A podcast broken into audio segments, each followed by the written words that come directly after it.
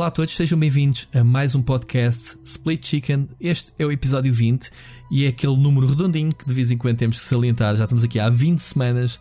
Eu sou o Rui Parreira e comigo tenho sempre o Ricardo. Grande abraço, amigo, como estás? Bem, Essa semana. Olha, foi boa, foi boa. Com acho que podemos abrir com um evento onde estive no fim de semana. O, normalmente o segundo fim de semana de outubro é, é fim de semana de Fórum Fantástico, que é um evento que faz 15 anos para o ano. Um, Já me falaste disso e nunca me convidaste. Eu vi fotos tuas é verdade, do Fórum Fantástico, é mas pá, gostava de participar um dia. O Fórum Fantástico começou na Faculdade de Letras, dedicado à, à literatura fantástica, com escritores, essencialmente. E a realidade é que o Rogério Ribeiro, ao longo dos anos, foi estendendo para outras áreas, para a área de trazendo banda desenhada, criando exposições, uh, tornando o evento a referência daquilo que é a literatura fantástica, não é? Temos quase sempre lá uh, autores estrangeiros. Por exemplo, não foi no Fórum Fantástico, mas foi fora que que veio a primeira vez o George Martin, mas foi através da organização do Fórum Fantástico e da editora Saída de Emergência. Portanto, é mesmo um evento de referência de, de, da área, não é? Do fantástico, do terror, da, da ficção científica. Há mas não é só banda, não, não, não, é, é só banda desenhada. Não, não é maioritariamente literatura, mas uhum. tem mesmo havido esse esforço de alargar a tudo aquilo que são. Pá, que é cultura fantástica, ficção científica, televisão, cinema, há quase sempre painéis de cinema, quase sempre painéis de. Este, este ano ia haver um painel de, de televisão e há muitos anos que existe um painel de videojogos um, que é feito por mim e pelo João Campos, que já pertence à organização do fórum. E é curioso porque nós, nós normalmente chegamos aqui a outubro e reparamos que já passou um ano, que é quando nós vamos falar um com o outro no Facebook, dizer: Olha, temos que preparar o, o painel deste ano. E Mas anualmente. Ano, anualmente, sim. Uhum. Uh, e, tem sido sempre interessante veres. Eh, tu reconheces as caras todas, é um evento que, que mexe muita gente. Eh, claro, maioritariamente pessoas ligadas à, à, à, literatura ou ligadas ao fantástico, escritores. Eu este ano tinha uma coisa curiosa que foi no Fórum Fantástico passado publiquei uh, o meu segundo conto numa antologia, foi na, numa antologia da editora Divergência, chamada O Resto é Paisagem, editada pelo Luís Filipe Silva. E, e curiosamente, a, a, surpresa que tive é que no Fórum Fantástico decorrem os prémios, a entrega de prémios literários, os prémios Adamastor, e eu fui nomeado para melhor conto de ficção nacional que foi uma surpresa para mim. Muito bem. Isso não é público, esse conto? Nunca ouvi falar nisso, nessa tua veia, meu. Epá, eu vou-te explicar o que é que se passou. O, o, a antologia foi, foi publicada o ano passado. Eu estava ali na Azáfama do Lisboa Games Week e, e fizemos o lançamento. Foi no dia da grande tempestade que, que passou por Lisboa, mas felizmente não chegou a causar estragos. E Epá, e passou-me, sabes que eu estava tão ocupado que nem sequer fiz grande alarido de ter tido esse texto publicado. E só para reparares, eu, eu compartimentei essa informação, ok? E quando há um mês recebo, a Ana avisa: Olha, saíram as, as nomeações e tu estás nomeado para melhor conto de ficção nacional uh, em Portugal. E eu fiquei tipo: Hã? Epá, e, e pronto, estava nomeado com dois gigantes da literatura, o João Barreiros, que é o nosso maior escritor de ficção científica e o mais traduzido pelo mundo todo é, é o Mestre Barreiros, é assim a grande referência do, do, da ficção científica. E o João uhum. Ventura, também outro experiente, um veterano Quem ganhou? escritor. Ganhou o João Ventura. Okay. Uh, e portanto, estou, estou, eu fiquei já felicíssimo de ter sido de ter sido nomeado, pá, percebes? Um... E, essa, e, essa, malta ganha dinheiro com os contos? Eh, ou, ou é só a car Carolice de partilha? Ou como é que isso pá, funciona? Cá em Portugal é Carolice de partilha. Aliás, eu diria que, que, se calhar não só cá em Portugal, mas também em grande parte do mundo, eh, tirando aqueles casos que acabam por tornar-se milionários, a maior parte das pessoas que se dedicam à escrita é mesmo pelo prazer da, uhum. da escrita. E mesmo as editoras que existem cá, a saída de emergência, diria que com a saída da Safa Dib como editora, que ela agora está, está mais dedicada ao livre, ao Partido Livre. Uhum. Um, acabou por, se calhar, por perder esse gás, porque a Cine Emergência é uma editora grande, não é? Publica o George Martin, publica muita gente conhecida. E, e, e, tinham sempre esse investimento financeiro também de publicar autores portugueses e criar antologias. A primeira vez que eu fui publicada por uma, publicado por uma editora foi pela Saída Emergência, numa antologia chamada Lisboa do ano 2000, precisamente uh, coordenada pelo grande João Barreiros. E esta segunda uh, é de uma editora que está mesmo a dedicar-se apenas a publicar uh, autores portugueses, a fazer uma coisa interessante que é conseguir republicar livros, por exemplo, livros que foram da Verbo e que já estão perdidos na, na que muita gente queria ter e é difícil ter, então eles estão a republicar também alguns autores portugueses e estão a ter esta oportunidade. E portanto, é mesmo estes trabalhos editoriais, um, aliás, as editoras, como sabes, nenhuma passa dias dourados, não é? Nem as grandes. Claro, claro. E estas editoras de nicho, com, com edições de mil, mil cópias, que não são assim tão distantes das editoras grandes. Repara, eu, eu ainda hoje consumo poesia e estava a ver um, um dos últimos livros que comprei, da Serial 20, tinha uma. que era do Herbert Welder, era a poesia completa, tinha uma tiragem de 2 mil livros. 2 mil livros, estamos a falar da Serial 20, ok? Que pertence. Isso, isso 2 mil é muito é grande? Pouquíssimo, é pouquíssimo. É e portanto, teres editoras que estão a fazer isto por Carolice, a apostar em autores portugueses dentro do género ficção científica, fantasia, terror e a fazerem tiragens de 500 ou 1000 cópias é um investimento, não é? Claro. E portanto, não, mas também não, não procurava fazer dinheiro com isto. É o que eu digo. Eu, eu tinha compartimentado esta informação. Esta. Não, Epá, eu não estava aconteceu... a falar de ti, estava a falar desses dois. Tu dizes que é mais traduzido ah, pelo mundo. Não, mesmo eles têm, tiveram as carreiras deles, já estão os dois reformados. Acho que ambos eram. Um era engenheiro e o outro era professor de filosofia. Hum. Mas não, é, sempre foi a paixão deles escrever e, e, e, e ler e, e portanto claro. não, não, não conheço ninguém cá que viva, mesmo o Bruno Martins uh, Soares, que foi quem ganhou o prémio de melhor romance e que tem feito. Pá, tem trabalhado noutras coisas, tem escrito curtas para, para editoras, para uh, realizadores independentes americanos, pá, tem feito um bocadinho de tudo, tradução.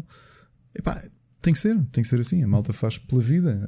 Um, epá, mas pronto, mas, mas estive lá este ano decidimos, por sugestão do, do Rogério Ribeiro, convidámos outra vez o Ricardo Sesteiro para falar do Doze Remain, que foi o vencedor do melhor jogo português do IndieX do ano passado e que está uhum. aí à porta e está com um ótimo aspecto. Quando é que sai? Sai em março, março do ano que vem. Ah, fogo, ainda falta boé. Um...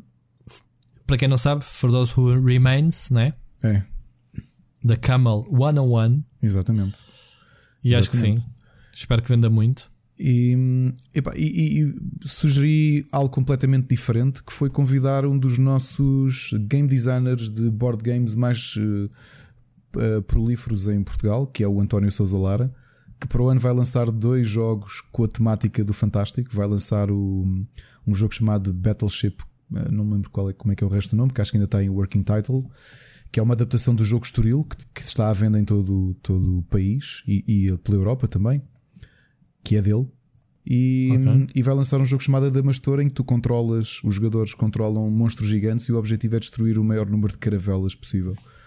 Um, epá, foi uma conversa muito interessante para perceber também como é que é esta história do mercado português, de trabalhares cá na indústria dos videojogos e dos jogos de tabuleiro, pensando no mercado mundial. Epá, foi uma conversa mesmo bastante interessante. Sabes, este fim de semana tive com uma série de jogos de tabuleiro na mão, epá, e, e realmente é. Os olhos comem aquelas caixas, aquelas imagens. É, é o segredo.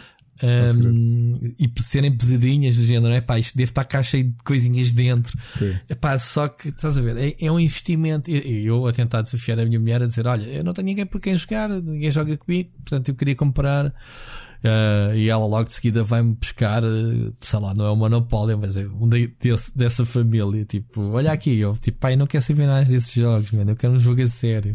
Não quer cá o, o Pictionary, que é a única coisa que a gente joga cá em casa. Mas pronto, ela não, não se secou, ela também não. Epá, Quem mas tu consegues, de... olha, o Carcassonne era um excelente jogo para tu comprares, ou mesmo. Epá, não sei se gosto, o Carcassonne eu já joguei isso no computador e não me atrai colocar Epá, as pecinhas tu, das cidades, tu. não é? Não sei, digo eu. Pensas tu, Mas olha, foi, estou curioso. Foi, o Carcassonne foi assim o primeiro grande jogo que nós, que nós jogámos e foi a nossa porta de entrada, porque houve aqui uma altura que jogávamos, isto foi para aí em 2006, Sim. 2007, que jogávamos imenso todos juntos. E são bons Epá. jogos, os chamados gateway games, não é? que é um bom jogo para sim, apresentar às pessoas. Sim, que não... sim, os gateway. É, é assim, o, o, tu falaste aqui no Azul e falaste no. No Sagrada. Pá, no Sagrada. eles estão à venda dois. na Fnac. Eu tive com eles na mão no fim de semana. Uh, mas o Mocas, que eu tive com ele na Lisboa Games Week, vai me emprestar. Ele está a dizer: é pá, realmente tens que experimentar só, só jogando. E é um bom, um bom jogo também, se calhar, para iniciar. Pronto, ele vai-me emprestar um dia destes e depois logo se vê. Depois Olha, o Sagrado veio. Eu estava a tentar criar uma coisa lá no escritório que era às terças-feiras, à hora do almoço, levar um board game e pôr a malta a jogar. E a única hum. vez que consegui fazer isso, porque andamos todos cheios de trabalho, claro. foi o Sagrada. E o Sagrada é um bom jogo, porque apesar de ser um jogo abstrato, Sim. Um, para já ele é muito bonito, com aqueles dados todos coloridos e tudo Tem isso. Tem 60 e tal dados né, diferentes, é. uma coisa assim qualquer. E tu fazeres um vitral e é um jogo facilmente. É muito estratégico, ok? Mas ao mesmo tempo é uh, acessível o suficiente para pôr as pessoas que não estão habituadas a jogar, seja videojogos ou o que quer que seja, um, a experimentarem. Epá, tens muita coisa interessante. Mas olha, é isso, Azul, Sagrada, ou mesmo ir para os clássicos, o Carcassonne ou o Catan. O Catan, se calhar, hum. até menos diria que o, o Carcassonne seria uma boa aposta aí para, aí para casa. Vou ver, tenho que ver, tenho que ver. Ando sempre a adiar, mas qualquer dia vou-me oferecer Epa, a mim como prenda e é depois que, é logo, é que, logo vejo. Para quem joga jogos de tabuleiro, é, eu, por exemplo, tinha esse hábito, eu em miúdo, uh, claro que era com os jogos básicos, estamos a falar do Monopólio, estamos a falar de um jogo da Glória, estamos a falar de um. O risco. O risco de jogos que eu mais joguei. Eu joguei bastante quando era puto. Epá, agora não lembro como é que se chamava o jogo. O meu avô fez o jogo, é um jogo clássico que é uma. O, o tabuleiro é, é redondo, tem casas, tem, é, tem várias casas, mas o caminho é redondo e cada jogador tem uma cor e o objetivo é conseguir expor quatro peões dentro da, da tua casa. Agora não lembro como é que se chama o jogo. Uh, ah, claro que sim. É o Cluedo. Não, não é nada. Não, não, não. O Cluedo não é, é aquele, aquele do, do, Murder Mystery. Do detetive. Tu estás a falar daquele que tu tens os pinozinhos que tu tens que, que, que, tentar adivinhar do adversário. Não, não, não. O que tens de fazer é conseguir dar Esse uma é o mastermind, inteira... não é? é? Não, o que estou a dizer é que o pinozinhos ah. tu tens de conseguir dar a volta ao tabuleiro com quatro vezes e conseguir ser o primeiro a colocar a tu, as tuas peças de cor no, no lugar. Pá, agora não me lembro o nome. Okay. Mas porquê que eu sempre tiveste. sempre exato. Foi, pensei. Porquê que, eu, porquê que eu digo isto? Porque em, em miúdo nós tínhamos este hábito lá em casa. Eu, como, como já sabes, eu fui criado pelos meus avós e pelas minhas tias. E para além de devorarmos eh, VHS alugados no, no Clube Vídeo entre sábado e domingo, que era sempre uma maratona de 4, 5 filmes até à hora do almoço de domingo, uh, o que nós fazíamos era religioso, era depois do almoço, saíamos para beber café e quando voltávamos, sentávamos na, à mesa e jogávamos jogos de tabuleiro até ao jantar. Ok? Epá, e tivemos este hábito de família. E aqui em casa também tentamos. É claro que agora com um miúdo mais pequeno é mais difícil, porque ele também carece de, de uma atenção diferente, mas com o mais velho é mais fácil. E portanto é, é uma coisa que nós até tentamos, hum, tentamos fazer, que é aproveitar o fim de semana aqui, uma, duas horinhas e jogarmos jogos de tabuleiro, sentamos ali à mesa. É, divertido. Continuo a achar que é. Hum, aliás, uma coisa que nós falávamos no Fórum Fantástico, por termos lá o, por exemplo, o game designer, o António Sousa Lara, também, obviamente, uh, para a idade que tem também, e ele próprio admitiu, sempre jogou muitos jogos, videojogos, muitos, muitos, muitos, e ainda joga. Só que aquilo que se começa a perceber cada vez mais é que nós que estamos tão ligados aos videojogos que eu, eu penso no meu caso, eu se calhar não me aventuro num jogo multiplayer e prefiro deixar os videojogos para uma experiência single player e depois esta componente de multijogador eu prefiro ter com os board games e voltar hum. a ter esta componente social, mas presencial com, com, as pessoas que me são próximas, estás a perceber? Certo, e competitiva ao mesmo tempo. Ou seja, é. se calhar, quando, se calhar há 15 anos, pá, vamos jogar um jogo online, tipo, cada um está na sua casa. Agora Acho que não. a Nintendo defende isso, né? Sim. multiplayer é no sofá. Ou com bots, no caso dos jogos mobile. Ou com bots, Enfim, só sei que a gente acaba sempre todas as semanas falar um bocadinho de um, de um tema que, que é os board games, que não é normal, uh, tirando no, no, Rubber Chicken, falar-se, né? não há assim muitos, tirando uns grupos do, do Facebook, a não sei o quê. mas Pá, e olha, também é um mercado que está a ficar gigantesco, não é? Sim, mas, é, mas também vamos suscitando aqui o um interesse aqui e ali. Eu próprio já, já fui mais interessado Sabes, quando não se fala das coisas também não se procura. Claro, neste claro. momento já não sou capaz de entrar na FNAC sem, sem, sem visitar. A... Para já, porque eles deve estar a correr bem, porque eles têm aquilo exposto cá fora, eh, quase na entrada, uma, uma série de jogos. E até, inclusivamente, há um jogo português chamado Estoril. Não sei se É- diz é alguma esse, coisa. É, é do Sousa Lara, é dele. Ah, é? Ah, então olha, tive com ele na mão. Ah, ah, ali- há outros que é descobrir também, não é? Pistas tipo detetives e não sei o quê. Julgo que seja esse. E também há um que o até Estoril, foi. é sobre, o, Estoril o, o, o António até estava a explicar. Praticamente todos os personagens do Estoril são personagens reais. Daquele período Uhum. do, do. durante a guerra em que tu tiveste muitos espiões a passarem aqui pelo não é? Certo, já me lembro. Eu até me lembrei logo da história do James Bond. do- Exatamente. que foi Do- inspirado. do- o Ian sim, Fleming já- tinha estado o Ian e- Fleming, sim, Exato. sim, sim, completamente. Pronto, outro jogo que eu vi, também português, é o da rádio comercial, que é o do Homem que Mordeu o Cão. Portanto, eles próprios já têm um jogo de tabuleiro. Sim, sim. Uh, pronto, não percebi bem as regras. Acho que tens que, que fazer uma notícia típica do Homem que Mordeu o Cão, uma coisa qualquer. É, acho que aquilo é um party, é mais um party É um game. party game, sim. Também não acredito que sejam isto sem, sem snobismos de jogador de board games. Não, não é, acho que no público não são jogadores de board games. Não são. Pronto, Não, eu também pareceu não. que era um party game, sim. Outra coisa, que, outro fenómeno que me parece que está a chegar, uh, já estamos a extrapolar um bocadinho, foi umas peças novas que agora há, que também vi na Fnac, pá, que até trouxe meia dúzia delas no bolso porque estavam lá para o pessoal mexer e acabei por andar com aquilo na mão e depois do fim, tipo, pá, não vou poisar isto, vou levar comigo. São umas peças tipo Minecraft, imagina o Lego, mas todas as peças são iguais, apenas mudam as cores. E aquilo dá para fazer mil e uma coisas. Ou seja, construções. hum, eu nas redes sociais um dia destes uh, meto uma foto para, para perceber. E aquilo está a ser vendido tipo a 8 euros um conjunto que dá para fazer vaquinhas, dá para fazer construções, aquilo dá para fazer praticamente tudo. Estás a ver as peças Sim. dos puzzles? Sim, dos sim, puzzles. É tipo isso, mas é 3D. E aquilo é um plástico fixe, resistente. E acredito que aquilo possa ser um. Não sei se já será a moda e se sou eu, só eu que descobri agora. Ou se aquilo tem potencial para se tornar eh, viral em termos de, de fenómeno tipo Lego, eh, basicamente.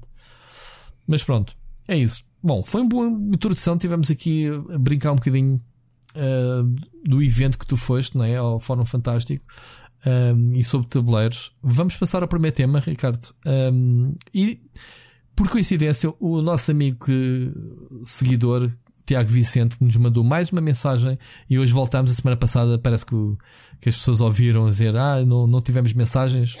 Esta semana tivemos, eh, portanto, três mensagens. Desculpa, E vamos- Rui, antes que me esqueça. Só para, Sim. só para as pessoas não pensarem que, que mesmo quando o Rui me desafia a fazer coisas eu não cumpro, ou as duas primeiras pessoas que me contactaram a pedir um código, a Ok. primeira recebeu, a segunda eh, perguntou-me se eu tinha de Switch, infelizmente não tinha, e ele, como não tinha PC, acabou por agradecer e, e- recusar. Tinha dito ah, para o pessoal meter publicamente, até ao Tiago Vicente veio-me perguntar em privado se, se era possível pedir o código. Eu disse: Não, mano, tens que ir comentar a notícia ehm, para, pronto, para pedir o código. E até brincar, tipo, mas tens que dizer que queres um dos bons. e ele gostou muito do jogo. Qual é que é o jogo? Agora já não me recordo assim de cabeça. Eu não me lembro, mas foi um jogo que eu próprio adoro, e então. E ele disse que adorou. Eu até pensei, uau, isso é mesmo dos bons. Pronto. Malta, quem, quem segue o podcast ganha uma prendinha secreta. Uh, não é que haja todas as semanas, mas de vez em quando eu gosto de explicação ao Ricardo. Não quer dizer que, que eu também não ofereço. E portanto, e se calhar, se calhar para, para te vingares, eu tenho aqui um. uh, um código que posso também oferecer. Portanto, o primeiro que mandar, eu não tenho muitos códigos como o Ricardo, mas prometo, prometo um jogo bom também ao, primeiro que comentar, o primeiro a comentar que quer o jogo, portanto, que seja dos bons. Portanto, first come, first served, como se costuma dizer. Portanto, quando sai o podcast, o pessoal vai logo ouvir. Às vezes, claro, os, podcasts são grandes e as pessoas vão repartindo. E às vezes passam-se dias, não é? Tipo, ah, pô, assim não tinha chegado a esta parte. Mas pronto, estamos no início do podcast, fica já aqui o, o desafio. E portanto, vamos passar então ao primeiro tema, ahm, que é do Tiago Vicente. E ele faz duas questões que eu já ouvi, já ouviste interessante. Que por acaso, Tiago Vicente, grande sorte, era dois temas que nós tínhamos aqui para falar esta semana. Portanto, ainda bem que as lanças ah, e vamos, vamos ouvir, ok? Tens aí preparado? Olá, Ricardo Rui.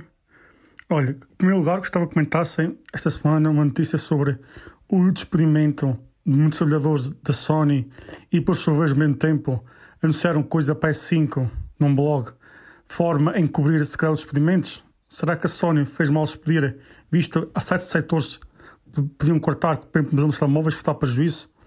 Segunda pergunta, opinião sobre a BlizzCon num, num torneio que houve Hearthstone, o jogo chinês foi expulso. Uh, gostava de perguntar sobre isso. Será que a nossa liberdade no mundo de esportes estará condicionada, visto que não podemos falar, nós queremos sem, com medo de nos suspenderem? Abraços. Ah, Ricardo, gostei muito do jogo que mandaste. Olha, vês? Ele gostou muito do jogo. Não sei se, se não disse o nome, eh, agora também não me, não me ocorre. Não obrigado, Tiago, obrigado. Mas, pai. Olha, eu agradeço-te muito e o Rui também pelo teu contributo aqui ao nosso podcast, por, por trazeres tão boas perguntas que nos alimentam a, a discussão. Yeah. Literalmente, a semana passada nós discutimos, para quem ouviu o episódio 19. discutimos? Sim, foi o nosso, o nosso máximo de exaltação até hoje. O que, é que foi? Já não me lembro. eu não sou lembro, mas sei, que, sei, que, sei que foi a única vez que ficámos. Assim, não, não, eu zanguei porque tu começaste com o nenené. Já me lembro. O nenené, nenené, ah, e tal, perfeito. vamos ter este e aquele, nenené. Ainda não podes dizer? Pronto, paciência. Um, ora bem, ele, o Ricardo traz, o Ricardo, o Tiago traz aqui duas questões muito pertinentes. Esta semana eu fiquei assim. Eu não estou a acreditar nisto, que é, em primeiro lugar, a Sony lançou a bomba. Dizendo, pessoal, a PlayStation 5 afinal chama-se rebombar de tambores PlayStation 5. E eu pensei, wow, vamos lá aqui fazer notícia disto porque realmente. Ok. Tem seria é, se chamasse PlayStation 1 ou PlayStation 360 ou 180 ou qualquer coisa. Epá, é, é, isso é que era notícia, realmente. Mas uh, o que é que acontece?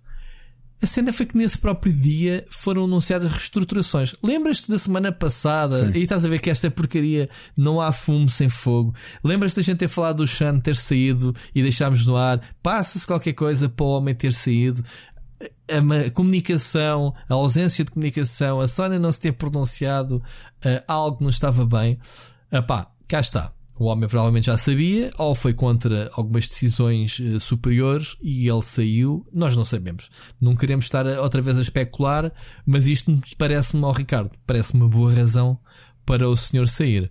Portanto, e agora eu gostava de compreender. Isto é aquela história do que é que nasceu primeiro, se a galinha ou o ovo, ok?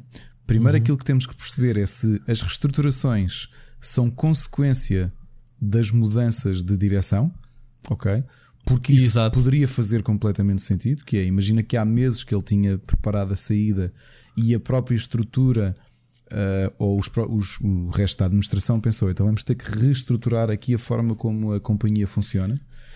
Uhum. Uh, também pode ser o inverso. Pode, olha, se calhar não concordo com o que vocês estão a fazer. Exatamente. E... Acho que eu vou para essa. É possível. é assim. É engraçado. Eu acho que há uma certa. Hum, eu acho que há uma certa ingenuidade do, do público, do, do grande público ou a grande comunidade de jogadores que nós todos pertencemos, sabes? Uhum. E sabes porque é que eu acho que há uma grande ingenuidade? Porque às vezes vejo as pessoas tão surpreendidas com algumas destas notícias que, que parece que ninguém tem bem noção, feliz ou infelizmente, como é que o mundo real funciona, não é? Yeah. Porque este tipo de reestruturações epá, não são obviamente feitas de um dia para o outro. Não é, não, são, não só não são feitas de um dia para o outro, como infelizmente costumam acarretar uh, perdas de emprego. Pá, eu, eu, sabes que eu sou o tipo de centro-esquerda e faz-me sempre confusão uh, este tipo de situações. Mas a realidade é que reestruturações destas em companhias, em empresas médias, acontecem, em companhias gigantes acontecem com muita frequência, não é? ou, aliás, com muito mais frequência do que no resto. Uhum. A questão é que numa empresa como a Sony isto é tudo mais visível, porque tu tens um mercado todo que está sempre atento àquilo que, àquilo que tu fazes. Uh, epá, se tivesses, por exemplo, imagina uma, um, uma grande empresa de combustíveis ou uma petroleira qualquer a fazer alterações, tu não notavas, não é? Isso não era notícia. Agora, uma Sony, sim, porque quase tu conheces os empregados pelo nome, não é? Isto levando assim a um extremo. E aquilo que, aquilo que eu percebi das notícias que saíram é que hum, a estrutura tinha muitas, muitas responsabilidades regionais ou muitas, muitos focos regionais e a visão que tem atualmente é uma centralização de, de grande parte dos serviços, o que tornou algumas das coisas redundantes. Epá, e infelizmente isso acontece em multinacionais tanto, tanto. Basta mudar a direção para de repente dizer: epá, eu não quero que, epá, sei lá, eu não quero que o departamento de design exista um para cada país. Eu acho que isto tem que ser centralizado não sei onde. Infelizmente isto acontece. Sim, acontece em todo lado. Aqui, pronto, mas estamos a falar aqui da Sony quando, uh, tal como falámos a semana passada, está prestes a lançar uma nova consola. Este ano não teve propriamente um catálogo exemplar. Estamos a falar que vai ser se calhar o melhor jogo ou o jogo mais importante para o mês que vem, que é o Death Stranding. Sim. E, e, estamos a falar de um ano que não foi propriamente que a Sony fez skip à E3.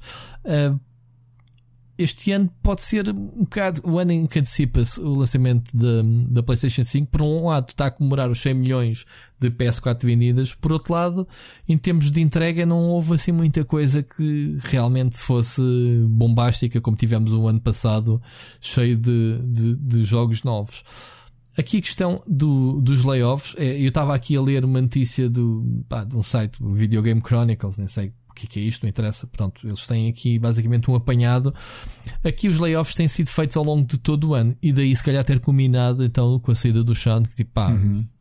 isto anda-se a ser reestruturado, anda a ser lapidado e mais uma vez ali aqueles estúdiozinhos que fazem aquelas experiências mais. Um, mais uh, como é que se casuais, digamos assim, foi, foram mais atingidos. Já estamos habituados que o estúdio de Liverpool tenha acabado, toda, toda essa malta. Uh, eles estavam aqui a falar na, no pessoal do, do Wipeout, lá está, o Liverpool, o Little Big uhum. Planet, estamos a falar da Media Molecule, uh, estamos a falar do SingStar, do iToy, até de, falam do Killzone, portanto, não sei se na guerrilha também houve algumas mudanças. Estamos a falar de despedimentos na Europa e uh, cenas ligadas à PlayStation VR. Aqui a questão não, espera, é. Espera, aqui, oh, Rui, desculpa, só aqui um, um, esclarecimento. O que eles estão a dizer é que o, o, braço europeu da Sony é que era responsável por este tipo de marcas. Ou seja, a, a produção direta não, não, foi, não foi alterada. A ah, diferença okay. é que okay. um, a supervisão já não é por intermédio do braço europeu, é diretamente na América. Na América. Portanto, passa Pronto. a ser SIEA, que é a, Já percebi, já percebi. Estava aqui a ler isso também. É é que okay. passa, e... em vez de ter, uh, ou seja, tu começas a ver o, o... centralização na América, na é? América, sim. Ou seja, eles fazem, acabam por ter a decisão toda. Eles até comentaram que o braço europeu não estava a par da decisão do, da, da América, lá está do braço americano, a revelar os novos detalhes do PlayStation 5. Portanto, algo que aconteceu-nos ao mesmo tempo, digamos assim, um, de forma desincronizada. Estás a ver? Uhum. Um, mas pronto, não deixa de ser estranho. Eh, lá está, isto tudo o que dissemos é especulação. Não temos dados, ninguém explicou nada. Obviamente que todas as empresas são empresas com milhares e milhares de empregados. Obviamente que quando um jogo é acabado de produzir, há, significa que há pessoas que vão para a rua porque acabou o contrato. O contrato deles é para aquele jogo. Obviamente que é preciso reforçar. É muito giro quando um jogo cresce e é preciso contratar pessoas, mas depois tens o reverso da medalha que é, ok, o projeto está feito e agora não precisamos destas pessoas para nada, não é? Claro. E isso pode acontecer e obviamente motiva, uh, motiva eh, este tipo de especulações. Falando na PlayStation 5, porque não vamos obviamente estar a puxar pelo lado negativo da, da cena, uh, obviamente, Tiago Vicente, este é o comentário possível, porque lá está, não, não sabemos, não temos do nosso lado o que ou pelo menos a Sony ainda não falou. Em termos da PlayStation 5, um, eles basicamente reforçam. E, e, há cada vez mais indícios que esta consola poderá ser mesmo a última, digamos assim, como, tal como as conhecemos. Já se nota aqui algumas tecnologias começamos a ver e que podem ser rapidamente substituíveis pelo cloud. Lá está o Google Stadia a fazer moça. Estamos a falar do HDD uh, eh, troca pelo um, SSD, que é uma das coisas mais que, que mais está um, a deixar uh, os produtores citados por causa da rapidez de loading, né? portanto não é nada de novidade. O que é que eles anunciaram agora? Foi o novo comando. Reparaste nisso? O novo DualShock sim, tem, 5? Sim, supostamente. Tem, tem uns triggers. Uh uh, mais afinados, vão passar, sim. sim. que vão passar, vão passar, uh, vão ter uma é, maior um sensibilidade. a Xbox já faz isso, atenção, o, o comando da Xbox já tem esse trigger com vários tipos de pressões, vários tipos de sensações. Eh, eles acrescentaram foi que um, os tais um, sensações ápticas, não é? Portanto, vai haver. Eles, eles, eles dão exemplos muito práticos um, que, eles, que as pessoas vão poder distinguir uh, os coisas, digamos assim, não é? No, nos comandos, se, se estás a chutar numa bola ou se despetaste num carro. A sensação vai ser totalmente diferente, estás a ver, em termos uhum. de, de, sensação. Uh, e pronto, eu acredito que sim, porque mesmo os telemóveis estão a, a convergir. Uh, aliás, os próprios Xperia da Sony Uh, já, já introduziram o DualShock, o mesmo sistema dos comandos da PlayStation, exatamente para as pessoas um, estarem no, no, no telemóvel a uh, usarem o vibrar. E a Netflix, inclusivamente, já apresentou um protótipo de uma tecnologia de, de Rumble mas a ver filmes, estás a imaginar, estás a segurar no telemóvel, a ver um filme e há tiroteio e tu sentes o vibrar ainda das mãos. Pá, repara Portanto, também no nível de qualidade da vibração do, sim, dos Joy-Cons, não é? Os Joy-Cons são. Sim, sim, é um bom exemplo. É um bom exemplo disso uh, de como tu consegues distinguir. Lembras-te daquele exemplo do, de simular o frasquinho com esferas lá dentro? Sim, tu, epá, isso foi em que tu coisa... mexes o comando e tu sentes as esferazinhas uma a uma Era uh, baterem uma nas outras. É, Sim. realmente é uma cena brutal. Pronto, e esse tipo de sensações então que, que se espera ver no comando da PlayStation 5. Uh, eu acho que foram duas coisas grandes que eles anunciaram. Essa era uma delas, eu agora não tenho aqui bem presente não tinha aqui bem presente os pormenores, mas acho que era isso. Basicamente era, era isso do, da sensação ática é, e os gatilhos. Pronto, era isso, os gatilhos. Uh, ah, fala-se também, mas isto ainda é, está em modo patente. Foi. Uh, foi revelado aqui há uns tempos, não sei se tu topaste isso e acho que nunca falámos aqui, é que hum, a, a Sony tem também registrado patentes da, do PlayStation Assist. Já ouviste falar no assistente virtual, tipo o Alexa e tipo o Cortana, mas para a PlayStation? Não, não, não, por acaso não ouvi falar disso. Ok, então eles querem eh, utilizar, obviamente, inteligência artificial para, para, para assistir os jogadores durante o jogo. E é engraçado que aquilo está ligado, obviamente, à cloud, à internet, e tu podes estar, por exemplo, encurralado no sítio e dizer assim: uh, Olha, preciso do Medikit. Uh, e ele vai e assinala-te no minimapa onde é que podes encontrar uh, um, um Medikit, portanto, uma ajuda um, do, do, utilizaram até o Horizon para, para dar exemplo no mundo aberto. Uh, precisas de Medikeys ou precisas de qualquer coisa, ou dicas, estás encurralado e, e a assistente virtual pode-te ajudar.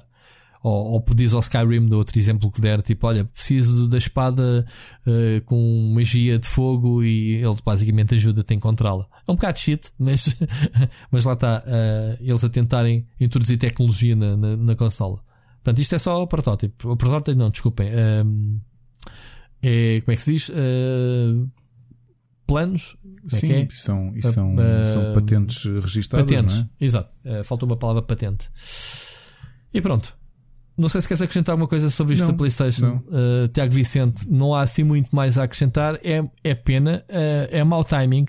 Já falámos a semana passada sobre isto é um mau timing porque eu acho que, que a Sony precisa toda a energia, todos os estúdios uh, possíveis, mas ao mesmo tempo isto poderá ser necessário porque uh, tu falaste também e passou-nos aqui um bocadinho despercebido porque é que eles não olham para outras divisões como a dos telemóveis. Realmente o, o, o departamento de telemóveis da Sony é um cancro, uh, mas repara, eles têm tecnologia, mesmo que seja um nicho implica muita coisa eles fecharem a, divisão de, de, de, telemóveis. Portanto, é preferível que eles estejam a afundar eh, dinheiro, mas manterem-se no mercado, porque pá, nunca se sabe, nunca se sabe um modelo que possa surgir e, e ter sucesso.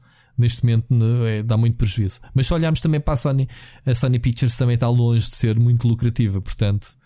Uh, Pode ser que façam dinheiro com a venda de, do Homem-Aranha para, para a Disney. É, eu isso, eu isso, eu isso. Era preciso que a Sony tivesse uma situação muito má.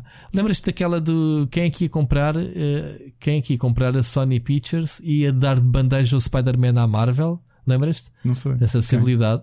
Surgiu, surgiu uma notícia, agora não me recordo, não tenho presente, que havia uma empresa. Ah, já me lembro. Havia uma empresa que se comprasse a Sony, a Marvel uh, tem uma cláusula do Spider-Man que é se alguém comprar a Sony Pictures, uh, o Spider-Man regressa à casa. Assim de mão beijada, sem ah, negócio. Isso, isso, isso deve fazer sentido. Acredito não faz. Vende, não faz que é. Epá, eu vendo-te a ti. Ou Sim, exato. O X é tempo, epá, Sim, se tu, se não é X tempo, aquilo é para sempre. Okay, a Sony Pictures tem o Spider-Man para sempre, por isso é que o, a Sony tem o poder que tem nesta situação. A Marvel não está à espera que expire o tempo, porque não vai expirar, porque o Spider-Man foi vendido, caso te lembres, uh, dos velhos Sim. tempos, em que foi uma situação de desespero. A Marvel ia fechar, ponto. O Spider-Man morria com eles. Uh, portanto, uh, tiveram que, obviamente, negociar venderam os direitos para sobreviverem, criarem aquele balão de oxigênio para, para a empresa a Casa das Ideias sobreviver. Spider-Man é da Sony Pictures, ponto. Mas uma das cláusulas é se por algum motivo na história da Sony Pictures ser vendida a um terceiro, se a Sony vender a divisão de cinema a um terceiro, o Spider-Man regressa uh, à Marvel. Eu continuo Pronto. a adorar. Para mim é. Sabes que eu há, há muito tempo ria e quando isto aconteceu mesmo eu fiquei a pensar: ok, isto é um bocado assustador. Eu, eu, durante algum tempo parodiava com os meus amigos o, o problema da Fox ter os X-Men, que foram uhum. a grande, a grande minador da Marvel durante anos e aquilo que manteve a empresa à tona. Lá está, foi mais os X-Men um foram um sucesso yeah. gigantesco de banda desenhada, inigualável nos anos 80 e até nos anos 90. E, e, eu dizia, pá, isto está fora do controle da Marvel. Se calhar a Disney um dia chega ali e diz assim: Ah, pera, não queres vender os X-Men? Então nós compramos tudo e, e ficamos convosco. Adivinhaste, mas alguma, agora é fácil de prever, não é? Quando eles fizeram isso, pois, eu, eu pensei, pá, é é como tu veres um tubarão gigante no, na água, só que de repente vem um tubarão ainda, ainda maior. mais yeah. colossal e come esse tubarão gigantesco. Ah, yeah. É mesmo assim, e, é mesmo assim é um que funciona esta indústria. É? Aliás, até a atenção que a compra da, da, da Fox não foi pacífica. Eles tiveram que ter claro, uh, autorizações supremas de governos, porque pá, é um tubarão a comer um tubarão muito grande. Cenas de monopólio, claro. uh, antitrust, cenas de, de, de, de, Como é que se diz? De Sim, de concorrência desleal. Exato. Pronto, esse tipo de situações levantada foi, foi, foi bastante falado. Mas, sinceramente, eu, eu tinha a certeza que aquilo passava pela, pelo lobby gigantesco da própria Disney. É muito difícil combater. E a realidade é que eles vão ter sempre concorrência, e portanto isso é um argumento. Só que uma coisa da dimensão da Disney comprar é que a Fox nós imaginamos que é só a Fox dos canais, mas depois há muita coisa, os, canais de desporto, os canais de o National Geographic, tudo. não é? Sim, sim, sim. Uh, foi a Fox, foi o, o, o do esporto, o, muito conhecido, o canal de esporto uh, ESPN. ESPN também é. pertencia ao grupo, também foi comprada pela Disney. Foi comprada, não, está no, no negócio. Pá, aqui a questão é. Uh, as empresas grandes mais. Sabes que eu, eu que estou na tecnologia uh, tenho ouvido muitas vozes. Há, há, há muitas pessoas de, de políticos americanos que, aliás, uma das candidatas agora e, e, concorrentes ao Trump defende que as grandes multinacionais tecnológicas têm de ser desmanteladas.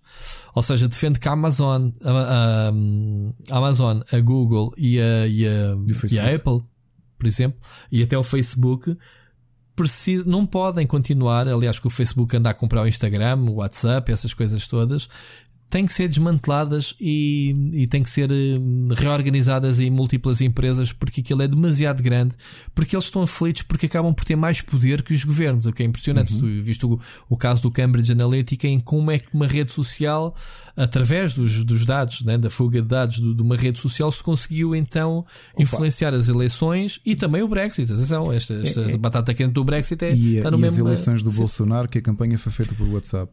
Pronto, mas estás mas, a ver. Mas é... aqui a questão é, não entrando na discussão política, uhum. a não, realidade é que isto é irónico teres os Estados Unidos a quererem falar disto quando são os grandes impulsionadores do, do capitalismo. E a realidade é que o capitalismo defende isto, não é? E portanto, tu só estás a colher aquilo que semeaste. E portanto, se durante muitos anos tu, tu apoiavas isto, é? as grandes fortunas, as grandes companhias cada vez maiores, porque a malta está a olhar para a tecnologia mas depois começa a olhar para o resto. Por exemplo, o tamanho de uma Bayer. Não é? na, na área tô, farmacêutica, na área, na área dos químicos, na área disso tudo. Ou o tamanho Sim, de uma é grande lobbies, o grande lobbies da farmacêutica. O tamanho, farmacêuticas olha, o tamanho da Nestlé. Outra, uhum. o tamanho da, da PepsiCo.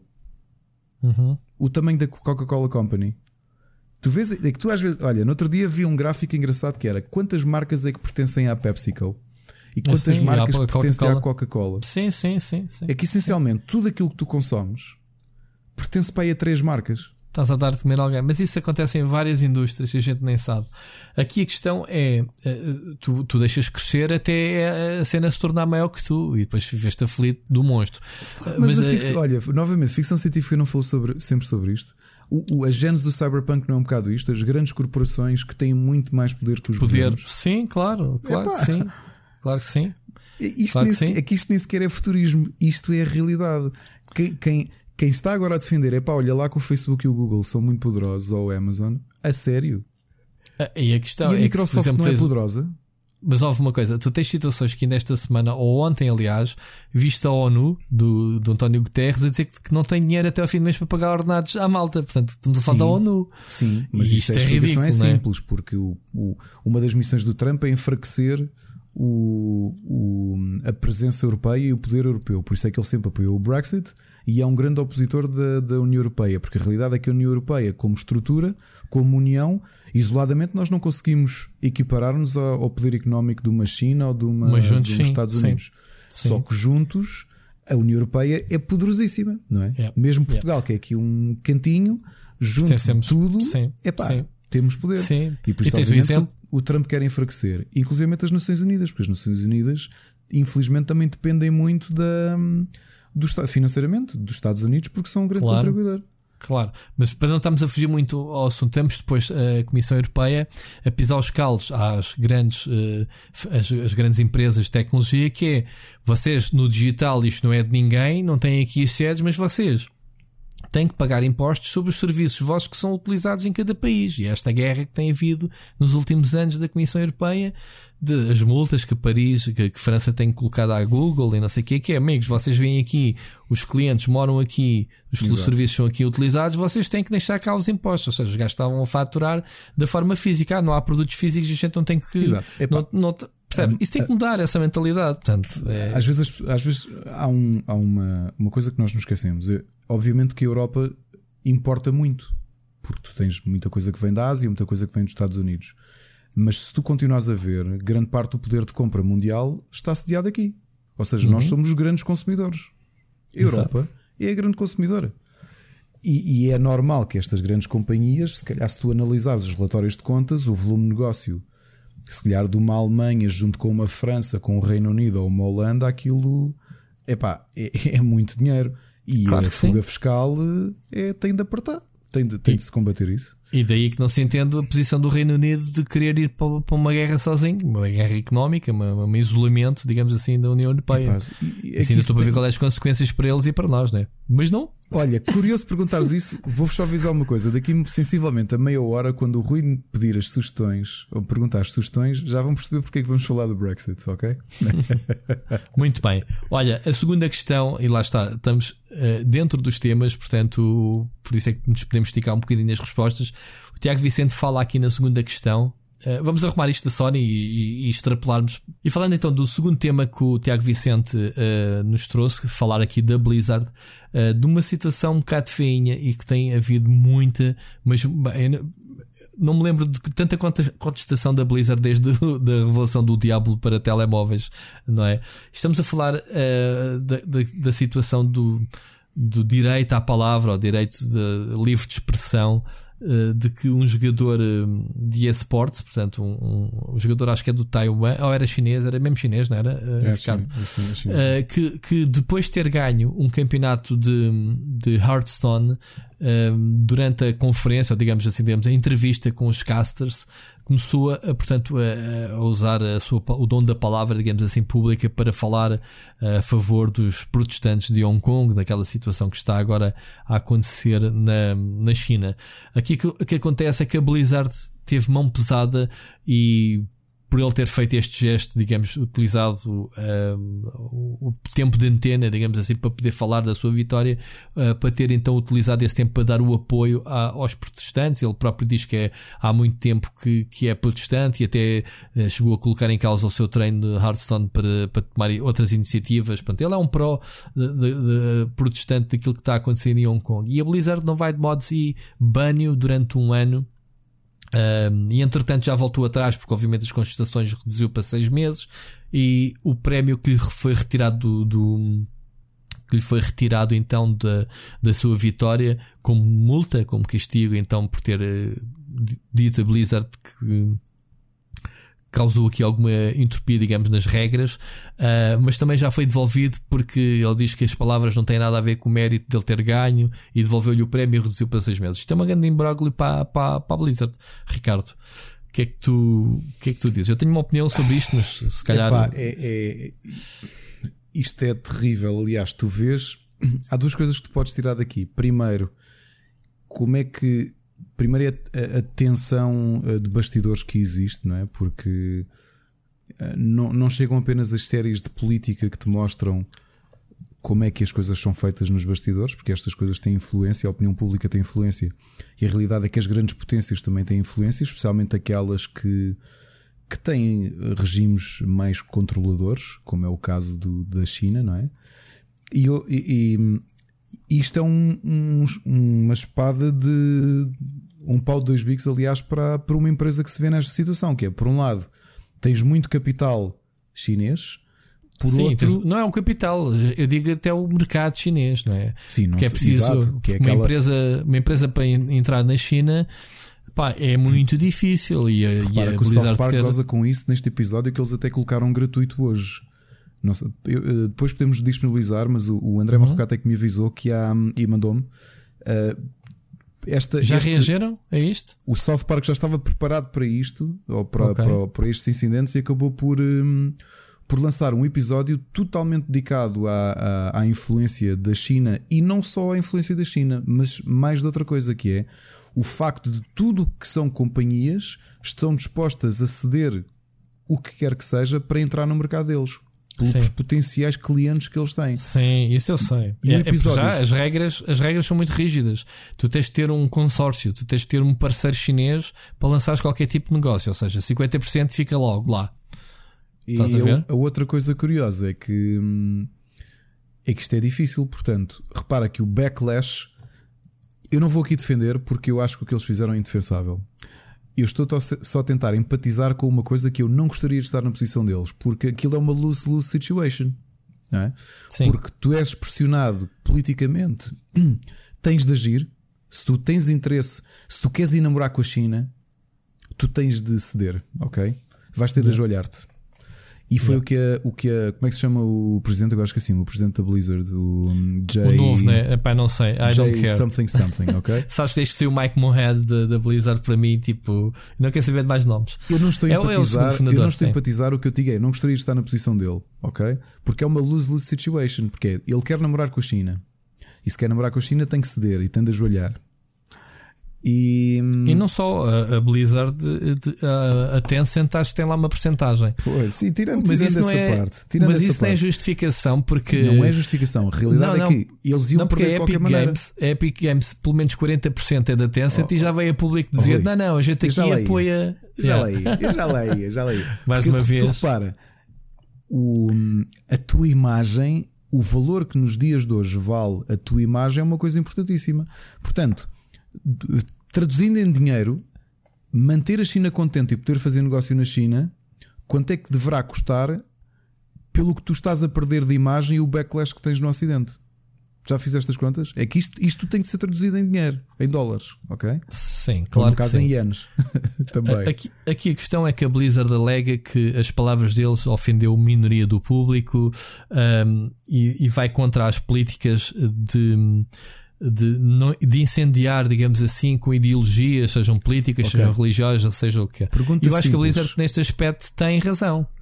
Se, se tem-se nas regras, eles. Uh, foi um bocado repescado, mas basicamente, imagina, tu utilizas o teu tempo de antena quando estás a receber um Oscar para falares sobre qualquer questão religiosa ou política. Tu estás sempre a ofender alguém, porque uhum. né, tu estás a impor sobre algo e estás a, a aproveitar-te do teu tempo de antena de uma situação seres utilizada noutra, que foi o que aconteceu. Estás a ver? Eu não sei se concordo com isso também. Eh, eu acho que as pessoas devem ter livre expressão, mas nos canais próprios. E como se costuma dizer, a minha liberdade acaba eh, onde a tua começa. Não é? Estás a ver aqui o lado, os dois lados da situação. Historicamente, eu não estou a defender a Blizzard, a atenção, é mas que, repara nisso. Do ponto de vista, do ponto de, vista de, de luta, tu sempre hum. tiveste situações destas de pessoas a aproveitar um pequeno, certo. uma oportunidade qualquer para chamar a atenção para qualquer coisa. Repara, pelas, tiveste casos em que correram muito mal. Lembra-te o que aconteceu à carreira da Sinead O'Connor no Saturday Night Live. Quando uhum. ela foi convidada e chega lá e rasga a fotografia do João Paulo II. Aquilo foi tudo horrível. Percebes? Porque ela estava uhum. a tentar chamar a atenção para, o, para, para, as lutas que continuavam a existir entre católicos Mas o Saturday Night Live não é gravado e isso nunca ia passar. Tipo, porque se fosse uma coisa ao vivo, Não tens hipótese. Daí o tal, uh, os americanos agora têm o delay dos 2 segundos, né? Por causa claro, da blue. para conseguir, claro, para conseguir Pronto, se houver alguma coisa, tem um botão vermelho A para. minha ping. pergunta simples é: se, se quem tivesse ganho o Hearthstone fosse um, um atleta catalão e que no Hum. final dissesse assim, independência para a Catalunha, Exato. ele seria banido ou não? Epá, dentro da minha Ah. lógica, sim. Provavelmente não, porque. o- Porque uh, porque people a don't Espanha- care, não é? Não, porque a Espanha não faria esse tipo de. Não Pressão, o, né? o- quem é que está lá? Pá, eu, eu estou com tanta dificuldade que aquilo tem sido tão mas tu difícil sabes de formar que, governo. mas tu que sabes que, quem é que está lá o, agora. que o jogador do Barcelona, por ter feito isso, lá está, abusado da sua posição e estatuto social, por ter apoiado hum, a separação da Catalunha. E como é que se chama? Era o, é o namorado, uh, acho que Era era o o- marido o- da Shakira, não, do, Sim, o, o Piqué? O Piqué, sim. É? É o Piquet. Pronto. E ele uh, nunca mais na seleção foi visto com bons olhos e, e sempre teve problemas por causa disso, não é? Eu aí acho, acho eu aí consigo compreender, porque era a mesma coisa que eu dizer que quero, ahm, quero os Olivais ou Odivelas longe de Portugal, mas depois querer ir à, à seleção de Portugal. Eu aí quase consigo compreender. Ah, agora, se eu levo a mal as pessoas a ocuparem o espaço de antena que têm para defender os seus ideais, ah, não. É pá, não, não consigo. Não, Então estás-me a dar razão. Não, eu não levo a mal as pessoas Ah, ocuparem não o levas espaço. a mal? Não levo, ah, não. não. levas a mal de, de, de usarem, Não, ok. não, eu, não, eu aí acho que uh, ao usar esse espaço podes estar a, a ofender. Epá, eu não quero ser radical como a Blizzard, mas uh, eu acho que não eu, não. eu que não me interessa disto, eu queria saber genuinamente o que é que ele sente, o que é, como é que ele treinou, que era o que era suposto ele dizer isso. Não era levar com uma vá lá, com uma lavagem política, seja qual for a causa, atenção, uh, campanha partidária ou o que é que seja, porque eu acho que não é o sítio ideal, é só isso. Agora, que ele tenha o direito de se exprimir, tem, e Olha. a Blizzard achou que não deveria castigar, atenção. O Mercado, é- o Mercado publicou hoje um artigo no Rubber que eu, eu gostei muito do ponto de vista dele. O artigo chama-se uh, A Tempestade em que todas as vozes importam, mas em que o dinheiro fala mais alto. E que fala um bocadinho sobre este processo todo da, da influência da China na- nos, nos meios de arte. Fala, por exemplo, daquele jogo de que, pá, que nós nunca falámos aqui acho que aconteceu este ano. Um jogo que foi retirado do Steam, que é o Devotion, porque há uma cena do jogo em que, que é um jogo chinês, em que comparam o presidente, o, o Xi Jinping, com o Winnie the Pooh. Que é uma coisa que há muito tempo que se fala. Tanto que o Winnie the Pooh, a versão do Kingdom Hearts 3 da China, não tem o Winnie the Pooh. Ok? Porque o personagem é tabu na China porque foram criados tantos memes com, com a semelhança facial entre o, o presidente chinês e o Winnie the Pooh que ele próprio foi banindo a, a imagem do Winnie the Pooh. O que é uma coisa que tu te ris, mas já diz tudo, não é? Não, eu, eu rio-me porque não conhecia a situação e estou agora a receber essa informação a frio. e, pá, Mas é assim, não- qualquer não- meme que te fira a imagem, estamos a falar de um líder de um Estado, eu acho que sim, né? Tu também não ias gostar que, que eu fizesse aqueles memes que faço contigo e pego nas tuas fotos e faço montagens. Não, uma coisa é Ah, tu desculpa, não eu gostares e faço. tu tens, tu tens o direito a protegeres a tua imagem. A tua imagem é o que ele está a fazer ou não? Ou vai mais além? Banires Vai à a personagem da Disney do teu Pois. país, ou seja, pedires à, à Square Enix para apagar o, o Winnie the Pooh da versão chinesa do Kingdom Hearts É um já é demais. para não arranjar problemas lá no, Por exemplo, há bocado o Marco mandou-me uma foto, ou tinha mandado uma foto no Instagram de um amigo dele qualquer na, no Brasil que estava com um impersonator do Elvis. E a realidade é que aquele impersonator do Elvis com os aviators pretos parecia eu. Pronto. Que era a mesma coisa que agora ser presidente da- da- da União Europeia e dizer assim: olha, agora não se pode falar do Elvis porque eu tenho popa e patilhas. Yeah. Yeah. Não, a realidade é que estamos aqui a rir, mas eu, eu percebo, epá, imagina hum, as situações acho- em que as pessoas vivem, eu percebo que tentam chamar, cha- tentem chamar a atenção para coisas que realmente acreditam que são e que são efetivamente ataques aos direitos humanos dentro do, do, do, do pouco tempo de antena que têm, percebes? A, a, dispostos a sofrer as consequências que, que possam sofrer, não é? Epá, imagina durante o Estado Novo uh, vir cá um, um, um, um meio de imprensa internacional e um português qualquer uh, falar do, do- dos problemas que havia de falta de liberdade. Essa pessoa de certeza que ia ter problemas, não é? Mas, Eu consigo compreender, eu percebo o que é que tu dizes de estás a ofender alguém, só que eu, o que eu estou a imaginar é o, sofrimento que as pessoas passam. Nem sou eu que digo, atenção, isso foi uh, o que a Blizzard usou. Uh, o caso, para, de, para o caso de Hong Kong epá, é muito complicado, não é? Porque aqui estamos a falar de, de, de independências de países. Claro. Que é o, aliás, eu ontem vi coisas que não estava à espera de ver. Que foi, aliás, duas coisas. Uma foi as cargas policiais contra os manifestantes em Barcelona, não é? Que, que defendem. Vi ontem, a, vi ao bocado do jornal, não tinha estado. Que defendem não tinha a independência da. Catalunha. Primeiro porque. Voltaram agora outra vez os protestos, já há muito tempo que não, não se fazia nada, não era? Sim, até porque nesta situação, e acho que a história prova isso, quando tu tens este tipo de repressão, isto só alimenta os independentistas. Porque mesmo se calhar tu que não podes não concordar, ou se calhar que nem és a favor da independência, quando começas a ver os teus irmãos é? uh, a serem reprimidos e a serem agredidos e presos, não é? Porque, por exemplo, as três pessoas que, que organizaram o referendo estão presas uhum. e vão ser presos, um deles 11 anos. E, e vi algumas discussões de malta dizer, pá, é um exagero, mas a realidade é que em qualquer país, inclusive em Portugal, se tu, se tu tiveres intenções independentistas, isso é ilegal, é crime em Portugal. É crime, okay? sim. Pois, as pessoas esquecem-se disso. Olham Epá, só eu, para o... eu consigo perceber, percebes? É assim, para a união de um país, é óbvio que tu não podes esperar que seja legal as pessoas começarem a fazer uh, organizações Sempre que isso, de, de a independência de um, de um, país arrebenta com a economia, vai haver, vai afetar toda a gente. As pessoas não têm noção de, agora, de, dos efeitos de repercussão, agora, é? enquanto português, eu acho que isto é muito fácil de falar, porque português, histori português, Portugal historicamente é um país demasiado coeso, talvez os países mais coesos do mundo, não é? Porque tem a mesma fronteira há séculos, tem a mesma. Sim, mas também já tiveste as suas colónias, já passaste por estas coisas, não é? Já, Portanto... mas é diferente porque eram, eram, eram territórios externos a Portugal. E no caso da. Epá, tu vê. Seja Espanha, como for, era considerado território português e tiveste uma grande guerra e muita gente morreu por causa disso. Claro que é? sim, claro que sim.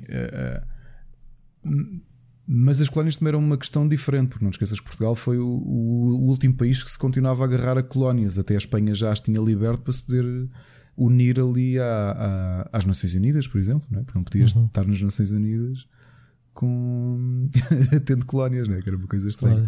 Um, mas, mas aqui epá, as situações estão, são todas muito complicadas. No caso de Hong Kong é uma situação complicadíssima, porque hum, é a mesma situação de Taiwan. Epá, que são territórios que pertencem, que têm, uh, se bem parece, têm governação relativamente independente, regional, países, sim. mas depois pertencem à China.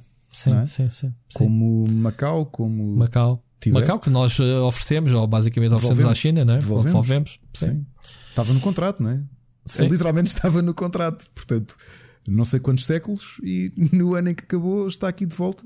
Yep. E, hum, Olha, antes que me esqueça, há uma coisa que eu não consegui compreender no meio deste processo todo.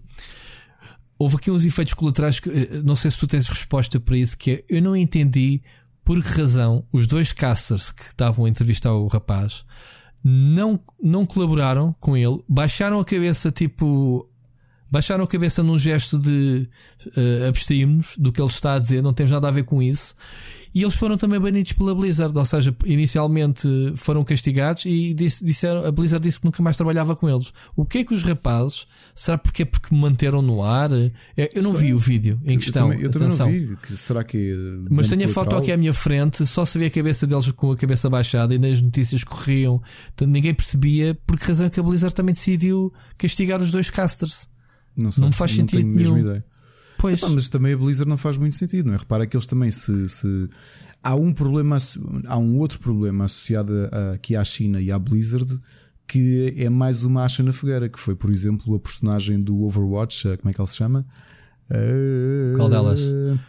Uh, Mei. A personagem Mei, uhum. Mei okay. uh, que, okay. que tornou-se o símbolo dos protestantes de Hong Kong.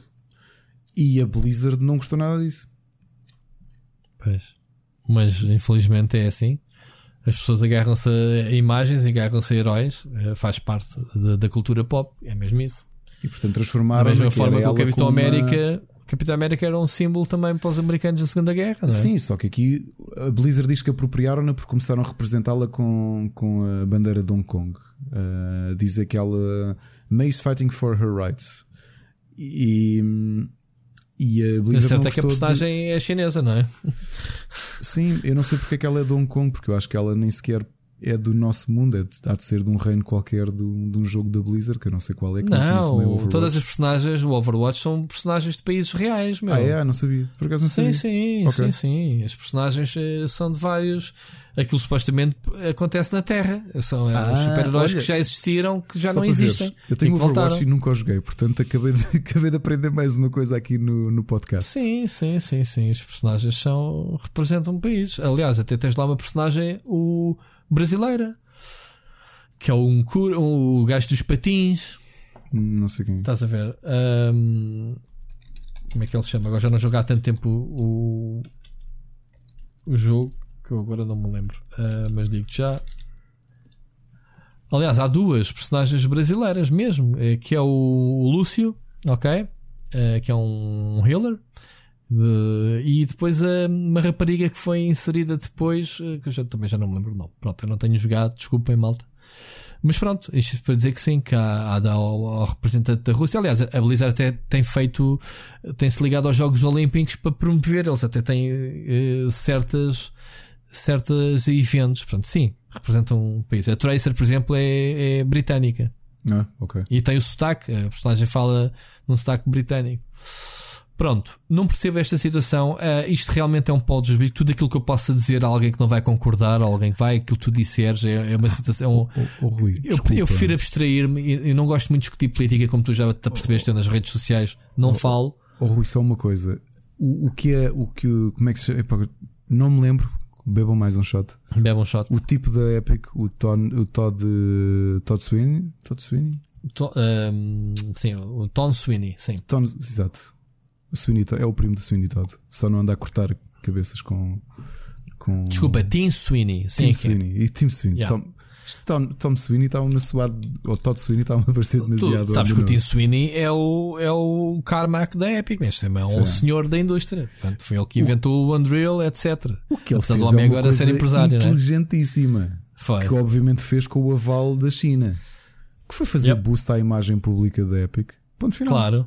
Claro. Repara tipo, que a Epic, nós... Epic é tudo imagem pública. Estamos a falar dele vir nisto quando comete um dos. Quando comete, quando, quando faz um, uma das maiores estratégias de marketing que eu já vi num jogo. Que aconteceu nos últimos dois dias, que foi com, com o Fortnite. Sim. Pá, ao ponto de eu que nunca liguei o Fortnite, nunca vi um jogo de Fortnite, fica com curiosidade sobre o jogo que é aquele buraco negro que deixou não sei quantas pessoas. Já acabou, aliás, eu tinha aqui. Já acabou eu tinha, aqui. O, tinhas aí e já estraguei aqui o. Não, já podemos já lançar. Ah, eu acho que isto da Blizzard está esgotado. Move on, que é mesmo assim. Se alguém quiser acrescentar mais alguma coisa, pessoal, podem é, deixar, é... obviamente, os áudios. Mas sim, a campanha de marketing. Oh, vamos lá ver uma coisa. Eh, o Fortnite é um fenómeno. Eh, está na cultura pop e é uma ferramenta. É neste momento, eu já escrevi sobre isso neste momento, Fortnite não é um jogo. É, é um sítio, é um, é um mundo virtual onde acontecem cenas. Ou seja, tu tens, tu mais depressa enches os servidores do Fortnite para um concerto do que um estádio na vida real. E o que é que é? E isso eles já descobriram. A equipa de marketing já tem um negócio paralelo que é ok, nós fazemos parcerias ao mesmo tempo que nos dão conteúdos novos para os jogadores, estamos a promover marcas. Tu ainda não reparaste o que é que eles têm? Tantos! Qual Avengers? Tens os Avengers, tu tiveste uma banda musical a lançar um álbum que, que estrearam, deram só luz de estrear músicas dentro do jogo para quem lá estivesse de um álbum novo. Eu não sei dizer o nome da banda, mas se quiseres depois posso procurar. Tu tiveste o próprio Borderlands 3 com o evento cruzado exatamente no uhum. lançamento, coincidência do Borderlands 3 para o promover. Tu tiveste uh, um rapper, uh, um rapper não, desculpa, um, um DJ que também fez um espetáculo ao vivo, foi considerado o maior espetáculo porque tinha 10, mil pessoas, 10 milhões de pessoas a assistir àquilo a um concerto de 20 minutos dentro sim, do sim. jogo, tu tens uh, sim, o Stranger Things 3 utilizou mais uma vez um cross event para promover a terceira temporada do Stranger Things. Sim, estás a falar de um. Do, eles estão a vender os, o Batman, fez 80 anos. É. Ou pensas que eles te ofereceram 5 jogos de borla e depois criaram uma, um evento dentro de Fortnite que criaram Gotham dentro do jogo. Isso é o quê? Eles têm ali uma máquina de marketing estupidamente eficaz para o público que é, porque as pessoas é algo diferente a acontecer dentro do jogo, vão parar para ver, vão consumir a publicidade que estejas a fazer, mesmo que seja interativa, porque tu estás a, a usar o fato do Batman, estás a ver, desbloqueaste ou tiveste que o comprar até, acho que as coisas até ainda gastas dinheiro, ainda estás a pagar, estás a consumir publicidade, ainda estás a pagar as skins respectivas e elusivas para a tua coleção. Portanto, há aqui um, um, cosmo, não é um microcosmo, um cosmo de possibilidades. É. E tu estás a, a, dizer que houve este fenómeno. Uh, a Epic precisava de. decidiu. Vamos acabar o chapter 1, vamos iniciar o 2. E já há muito tempo, uh, e até foi publicado pelo Nelson Calvin, publicou uh, no Twitter dele um artigo escrito exatamente como é que o Fortnite mudou para sempre a forma de narrativa nos videojogos. Ou seja, a Blizzard já fazia isso com o World of Warcraft, sempre que mudava de expansão acontecia ali qualquer coisa, o evento ao vivo, que as pessoas estivessem dentro do jogo participavam ao vivo de algo, e Fortnite levou essa tecnologia mais avante, ou seja, eles carregam num botão, acontecem coisas no mundo, sincronizadas com todos os servidores, e quem está dentro do jogo vai perceber isso em tempo real. E foi o que aconteceu agora com isto do buraco que estás a dizer. Ou seja, eles quiseram mudar de, de, de, de um episódio para o outro, ou seja, um novo lugar, então vamos acabar isto com o Ida Bang. Literalmente. Epá, e quando eu li que o, no Twitch o, apenas o stream do buraco negro, negro durante a noite sim. foram não sei sim. quantos milhões de pessoas. Sempre pendurados, porque queriam saber. Pá, eh, houve lá, eles também abusaram um bocadinho. Dois dias que aquilo embaixo há muita gente, que equipas prós de, de esportes que deixaram de treinar, essas coisas todas por epá, causa também disso. não é por dois dias. Eu vi foi certo. miúdos que. Certo. Epá, eu não gosto de usar a expressão, mas a realidade, e a Maria João Andrade deixa-me dizer isto, há uma pequena porcentagem de pessoas que são efetivamente e clinicamente viciadas, viciadas ok? Sim, e, que e tiveram que, que acordar viciados. para a vida real, desligaram-se do Matrix para manutenção. Epá, eu li alguns casos de miúdos pá, que, que, partiram televisões e não sei o quê, não é? Foi, uh, porque, é um porque não conseguiam Sim. lidar com, com, com, o fato do, do, do, jogo estar em baixo. Sim, mas estava tu a dizer, eles sempre mudavam de season e, e, pá, e eu acho que não me lembro de nenhum jogo ser tão assertivo que é malta, esta season dura 10 semanas e às 10 semanas acabou, não há cá, ah, não, não temos a próxima Olha, patch preparada, vamos não, adiar. Isso não é inovador. Que não é um relógio. Não é, sabes porque quem fez isso e, e, infelizmente já veio numa altura é o jogo que eu acho que mais contribuiu para os jogos online e já veio numa altura em que. Um, a atenção nos jogos online era reduzida. Foi o Guild Wars 2, que eu já falei aqui várias vezes, que eu continuo a achar que eles mudaram a forma como mecanicamente obrigavam as pessoas a colaborar umas com as outras, and so on and so on. Mas eles criaram aquilo que era o, o Living Story. À semelhança também do que a Blizzard, Sim. acho eu que a Blizzard fazia com as expansões, só que ali, como, como não tinhas expansões no Guild Wars 2, uhum. o que eles uhum. faziam era um período específico em que tu ias vivendo. Pá, eu lembro das últimas vezes que participei, estavam a ver eleições, eleições com dois NPCs que iam mudar a gestão do mundo. Ok? okay. E se não votaste, não votaste. O mundo continua sem ti. Yeah. Estás yeah, a ver? Estou a perceber esse tipo de cenas. Mas pronto, tendo em conta que o Fortnite é um jogo estupidamente é. limitado, é, porque é um claro. mapa e o pessoal anda aos tiros, esse fenómeno tem mais repercussões, pois porque as pessoas deixam de andar à guerra e repara que cada servidor são 100 pessoas, né? cada partida são 100 pessoas, que literalmente baixam a guarda para assistir a estes fenómenos. E todas as, as, as novas temporadas acontece sempre qualquer coisa uh, cinematográfica que vai alterar Está bem que nesses casos as patches uh, é uma mudança de patch imediata, acontece algo, boom e pumba. Está aqui outra vez. E como tu dizes, e bem, este marketing de deixar em suspenso, repara, a Epic apagou todo, todo o historial no Twitter deles. Achas isso normal? Eles apagaram.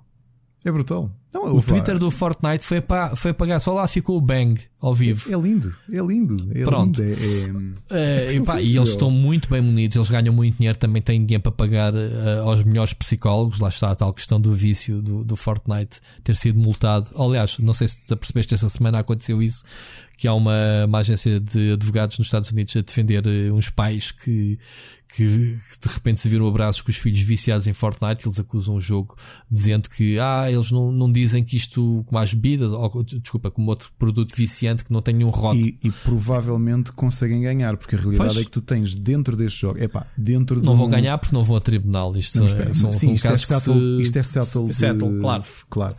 E, a, é assim, e a Fortnite dá-lhes uns trocos e eles. A realidade é que num caso de um Last of Us ou mesmo de um, sei lá, de um uh, Link's Awakening, isso não existe porque é uma experiência contida. Agora, neste tipo de jogos que carecem do investimento e de uma dedicação, as coisas são feitas com equipas de psicólogos para estudar o, o, o a, a, Maria João explicou-me já isto que é a noção a Blizzard tinha A Blizzard, a Blizzard tinha psicólogos, uh, é, porque os jogos da, da, Blizzard são todos viciantes, não é? Sim, que é World of Warcraft. Flow, sabes é que é? é? Porque aquilo é. Tu tens que ter, tu tens que ser impelido a voltar e, portanto, está estudado o, sim, o, sim. o, volume de conteúdo e de satisfação que tu tens para tu sim, teres uma baixa de entusiasmo para depois sentires outra vez a alta de entusiasmo. Pá, que é os mecanismos, por exemplo, do, dos sistemas de energia do, dos jogos mobile.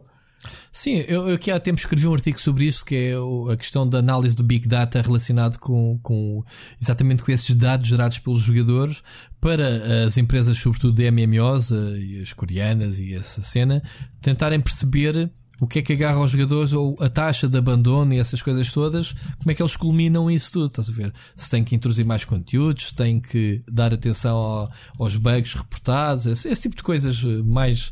Uma, estou aqui a falar de exemplos básicos, mas muito mais uh, aprofundados, estás a ver? Aqui a questão do, do Fortnite. Uh, e estamos a falar desta cena do, do Bang, não há dúvida que toda a gente falou. Tu estás a dizer que não ligavas nenhuma e, e reparaste nisso, não é? É verdade, é, é verdade. É verdade, portanto, é isso mesmo. Estava hoje a minha colega a dizer: pá, uh, o Fortnite ainda, ainda não mudou nada, ainda está aqui. E eu assim, pois é exatamente isso que eles querem, que tu estejas aí pendurado à espera que, que aconteça alguma coisa. Ou seja, apresentaram realmente novos conteúdos. Pronto, tu não sabias qual era a razão, é isso. Apresentaram o episódio 2. Provavelmente até novas mecânicas. jogadores porque criaram uma coisa tão mediática que se calhar há muita gente que não experimentou e que se calhar vai para lá e diz, pá, olha, Sim, dos 200 é. milhões que estão a jogar, há, há, outros tantos que realmente ainda faltam a ser convertidos. Yeah, true story. Olha o meu caso, eu vou experimentar. Vais experimentar? Vou, vou, vou. Mas Sim, olha lá uma coisa, é, é, é, a gente somos uns paravalhões. O Fortnite eu defendo e o Sírio é a pessoa que mais critica o jogo, que é uma droga e que deviam de morrer. Mas houve uma coisa: o Fortnite, valores de produção, aquilo é um grande jogo. Aquilo é um grande jogo. Aquilo era o que tu estarias a jogar na altura em que estavas a jogar o Unreal Tournament e o Quake. Claro. Estás a ver? Claro nós, nós, já passámos por isto. Eu, é pá, o jogo a mim não me diz nada. Porquê? Porque a satisfação de andar a matar gajos e ser o maior, eu não tenho tempo para me, para me aperfeiçoar, uh, para, para, entrar nas competições, porque ao fim e ao cabo eu não quero só participar no jogo e morrer logo no primeiro tiro, eu quero ganhar. Obviamente que isso leva-te jogos como Battle Royale, não é só Fortnite, mas qualquer um deles, demoras muitas dezenas e dezenas de horas para aprenderes a jogar e conheceres o mapa, conheceres as melhores armas, as melhores táticas, etc, etc. Como tu sabes. Um, mas o Fortnite um jogo bonito, é um jogo altamente apelativo, está cheio de humor, é, aquelas skins são brutais, é. são apetecíveis, dá-te vontade de. Eu quero aquela skin. Eu quero comprar aquela skin. Quanto é que custa? Repara, eu lembro-me de. O, o, é? o, Unreal Tournament 3, eu já estava na faculdade e eu até o jogava em single player. Epá, e já admiti isto várias vezes e, e, e acho que se mais gente tivesse formas de, de libertar a tensão Uh, desta forma, se der não tinhas tantos casos de malta mal resolvida no, no mundo real. Mas sabes que eu ligava o Unreal às vezes quando vinha da faculdade, pá, e não é que tivesse chateado, pá, vinha tenso, vinha o que quer que seja, e fazia ali uns jogos com bots com aquela intensidade toda. Estava ali se calhar meia hora, pá, era, era matar bots sim, e a morrer. Sim, sim, sim. Ouve, é, sabes que uh, um dos jogos mais vapor. um dos jogos mais competitivos uh, que eu joguei até foi o Heroes of the Storm lá está, sendo da Blizzard, foi o único MOBA que eu dei realmente atenção e que investi tempo. Aprendi a jogar aquilo. Epá, já conseguia fazer os MVPs, sacar. Está bem que aquilo nunca não, é, não tem o grau de competição do LoL, nem, nem a, sequer as mecânicas estão elaboradas. Mas estás a ver, hum, eu investi num jogo que à partida eu não queria jogar. Porquê? O jogo é bonito, as mecânicas dentro do jogo eram bonitas. Hum, Tu, eu nunca comprei, nunca gastei um tostão, que eu me lembro, no jogo, em termos de microtransações. Mas fazia coleção das cenas que me saíam, os pack openings, até fazia live só de, de, para, abrir, para abrir os baús, eh, para me sair coisas, como acontece com o Overwatch e qualquer outro jogo deles que tenha estas mecânicas. Um, mas admito que, é preciso muito tempo a jogar. O Fortnite, sendo um jogo gratuito, um jogo free to play, acessível a toda a gente, o jogo tem valores de produção brutais, uh, o jogo está bem feito, o jogo tem um suporte técnico, pá, como tu sabes, são escravos, já é público, é épico, mantém o pessoal ali. Na, na, na, pronto, não é propriamente o melhor sítio para se trabalhar, lá está por causa desta pressão. Lembro-me no Natal. Uh, terem só uns dias, uma coisa assim, um bocado. Não havia necessidade, digamos assim. Ou seja, o jogo cresce, então façam lá crescer as equipas em concordância para todos serem felizes, estás a ver? E basicamente muitos dos projetos da Epic foram cancelados para, como o Unreal, tu sabes, foi abandonado o remake que estava a ser feito e estava em, em acesso antecipado, exatamente para o pessoal se concentrar todo no, no Fortnite. Pá, mas isto é um negócio, lá está. Eles querem, querem resultados. Mas o certo é que as pessoas não se podem queixar que o jogo é constantemente bombardeado com conteúdos, ou seja, eles não estão propriamente ali a milcar a vaca. Né? Sim, Temos se mantém vivo, o... mantém, sim, sim, sim, mantém sim. o jogo sempre vivo. Sim, e, eu, eu vou lá agora. Também tenho de, tenho, pá, é inegável. Eles chegaram e, e, destruíram o, o espaço que, por exemplo, o PUBG tinha, né? Uh, chegaram e dominaram e abafaram tudo e tornaram-se a máquina que são. Por uma razão muito simples, lá está, porque também se calhar também tinham mais recursos. Uh, mas em segundo lugar, porque uh, epá, a Epic não anda nisto há, há pouco tempo, anda, anda nisto há muitos anos. Quando se apercebeu que em 4 meses transformaram um jogo morto, que era o Fortnite, que como tu sabes era um jogo morto, que nasceu morto, e eles introduziram o Battle Royale em 4 meses, uh, que foi na altura em que até saiu o o Blazinski, né? que, que foi o criador do Fortnite, uhum. uh, o Cliff Blazinski, Cliff B para os amigos. E, e basicamente o jogo tornou-se o fenómeno que é hoje, mas foi uh, algo que o mercado estava a precisar porque o PUBG estava aí a arrebentar, mas tinha bué bugs, nunca mais saía do Early Access e não sei o quê. E, e atenção que o, que o, Fortnite também teve em Early Access para um ano, uma coisa Sim. assim. A questão é que saiu muito mais polidinho, uh, saiu uh, com, com mecânicas divertidas, com aquele cel shading animado, cheio de humor. Epá, e foi muito fácil converter o pessoal Uh, ainda há muitos puristas do PUBG, mas foi muito fácil converter muita da malta do, do PUBG e, obviamente, atrair. E aliás, o PUBG pagas 20 paus pelo jogo ou 30. Já vamos fazer aqui está. uma promessa, eu e o Rui, ok? Nós vamos. O Rui vem comigo experimentar Epic uh, num destes dias. Epic, Fortnite, um destes dias. Fazemos live. Os dois não, a jogar. Não fazemos live, não. Vamos, oh vamos depois falar aqui no podcast da experiência um... Eu já joguei Fortnite, atenção. Eu já não, fiz lives de Fortnite. Portanto, portanto... E eu, por isso é que estou a afirmar. Eu não estou a olhar para o que o pessoal escreve ou o que o pessoal diz. Eu estou-te a dizer da minha experiência que o jogo está bem feito. O jogo jogado com amigos, eu, eu numa noite de copos, que a gente se junte todos, é divertido, seria, meu. Seria quase impossível o jogo não ser bom. Eh, eu acho que nós às vezes confundimos muito entre uh, eu não sou o público daquilo com aquilo não é bom. Eu acho que seria muito difícil não ser pois. bom. Não é razão, porque há coisas horríveis, objetivamente más, que têm muito público. E sim, estou a olhar para ti, uh, CMTV. Um... eu não percebo porque é que o jogo não é para nós, porque é por ser um jogo kiddies, um jogo com um spell. Não, há tantos jogos. Porque, não, porque eu acho há tantos que, jogos. Que porque eu acho que o, o target, o, o, nível de envolvimento e de, de, de, entrega que tu precisas para este tipo de jogos já se calhar sai fora do perfil de jogadores que nós somos. Isso é diferente, mas lá está. Tu, qual é o teu objetivo no jogo? Entras para te divertir e estás ali a fazer eh, uma partida, duas, eh, porque cada partida são pelo menos 20 claro, 30 minutos. Me, eu sentia-me cota no League of Legends, não é? Sim, mas espera, o teu objetivo é estás ali e passares um bons momentos, estás a dar uns tiros e vais-te embora, ou, ou queres ser bom?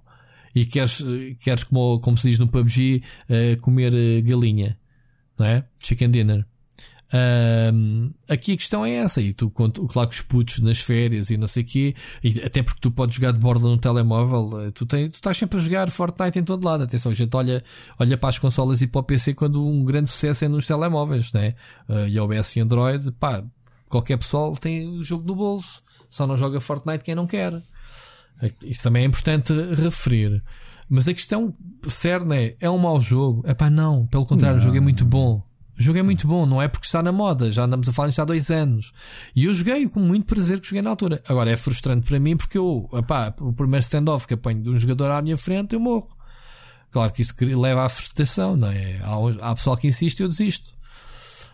Percebes? O, o, o, o, Apex Legends, por exemplo, é um jogo. E, o, e mesmo o Call of Duty, o Battle Royale do Call of Duty, são jogos muito mais uh, friendly de tu entras e mandas uns tiros, porque é um FPS mais uh, sólido, mais do pedigree da Respawn e, do, do, da Treyarch, né? Não, não foi a Treyarch que fez, foi a Treyarch que fez o, o, o, Battle o Black Ops, do... sim, o Battle Royale. Eh, portanto, eles têm o pedigree de FPS está contigo. Tu sabes o que é que tens para fazer quando tens uma arma na mão, o recoil, tudo finadinho como tu conheces dos jogos deles. é muito mais fácil de entrar no jogo. Pá, o Fortnite já é mais, muito mais, já tens mecânicas mais uh, que tens que te adaptar, o uso das armas, percebes? E o PUBG também, um bocadito. Epá, eu, eu acho que há, há um grande fenómeno, há um grande marketing, eh, tanto marketing que sempre que há qualquer novidade de Fortnite eu escrevo sobre isso no Saptec, porque sabemos que há público para ler aquilo. Aquilo uhum. dá cliques, ponto. Eu não estou a inventar conteúdos. Eu hoje fiz duas notícias que foi um trailer do segundo episódio que foi leakado, fizemos um trailer, mas passado umas horas foi oficial e que, com as novidades todas e screenshots e tivemos que fazer uma, uma segunda notícia. Porque eu sei que, que o SAP vai nos destacar e isso porque sabe que as pessoas vão ler. E se as pessoas vão ler é porque o jogo chama a atenção, mexe muita coisa, não é? é lá está. Mas pronto, Fortnite. Gostaste do marketing? Eu também gostei. Houve muitos memes. É pá, os memes foram brutais. Uh, o pessoal a fazer memes. Uh, uh, epá, lembro-me o meme que mais me marcou e a gente também fez na nossa notícia fizemos, fizemos coleção dos memes. Foi o, o Pornhub a dizer assim: Pessoal, há buracos mais interessantes para se estar a observar. É pá, é tipo brutal. Para dizer, pessoal, lá tem só que há outros buracos mais fixos, né? Se, se falamos, de, se falamos de uma é, empresa que sabe lidar com o marketing, uh, é o Pornhub. O Pornhub também consegue. Muito sabe, bem mesmo. Muito, muito bem, bem, mesmo. Não é a primeira vez que eles têm. Quando a PlayStation vai abaixo, não sei Aliás, quando o Fortnite dia, vai abaixo. Eu um artigo que o, que o, o Pornhub destronou aquele que era o, o site número 1, um, que era o Xvideos e eu continuo a achar que grande, grande razão disso é a forma como eles se comportam nas redes, porque eles realmente têm pessoas muito Sérias? atentas e muito sim. criativas a trabalhar sim, nas sim, redes. Sim, sim, sim. E atenção a uma coisa, eles têm, eles têm uma análise de, de dados que volta e meia são públicos de Uh, pessoal, olha, fomos pesquisados por não sei quantos milhares de jogadores na PlayStation 4. Os gajos viram-se bem para o gaming. O target é o mesmo, os adolescentes uh, e mesmo adultos, né, que procuram pornografia são jogadores. Então os gajos utilizam muito esse marketing direcionado. Tipo, olha pessoal, olhem aqui, uh, olha aqui a malta da PlayStation que vem aqui ver, a malta da Xbox, etc. pronto, eles têm esses dados todos e usam. Menos na Switch. Na Switch não, não dá, né? não tem browser. Pelo menos oficial. Yeah. Muito bom. Enfim, olha, vamos passar. Vamos passar uh, já agora, já, senhores já da Nintendo, temos... se nos ouvem, mesmo que seja traduzido para japonês, talvez seja aqui um nicho de mercado que vos está a escapar, que é uma pois. aplicação oficial de... do, do Pornhub. Pornhub. oh my god. Enfim, olha, vamos ouvir a mensagem do, do Sírio, ok? Ver que tema é que eles nos vai lançar, já não estamos com muito tempo. Temos ainda, o Nuno Marcos mandou uma, uma mensagem, vamos ouvir também depois de seguida. Mas primeiro vamos, vamos ouvir o Sírio, ok? Vamos lá então.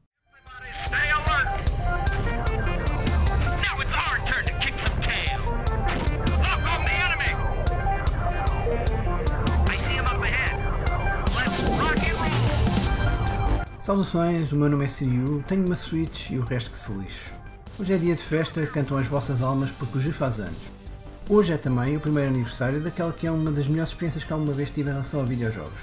Já ninguém fala dele, mas há um ano vim para casa à hora do almoço em pleno estado de felicidade com um jogo que injustamente se tornou um dos flops do ano, assim como os bons quilos de plástico extra.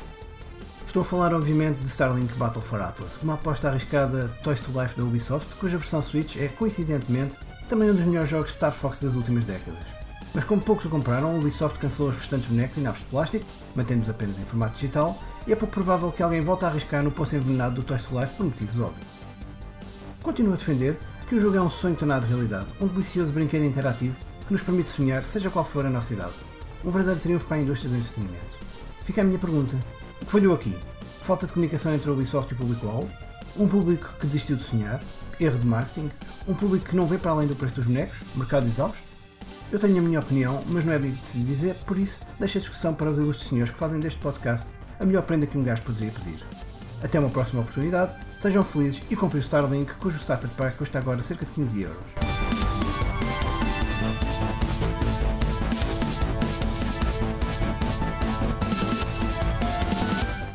Bem, Antes de mais, uh, Sírio, parabéns. Parabéns, é verdade. Parabéns, Sírio. Faz uh, aninhos hoje. Uh, e já que o, o, podcast é a prenda, cá está uh, mais uma vez reforçado. Parabéns, olha, amigo. Olha, eu tenho, aliás, eu e o, eu e o João Machado arranjámos logo.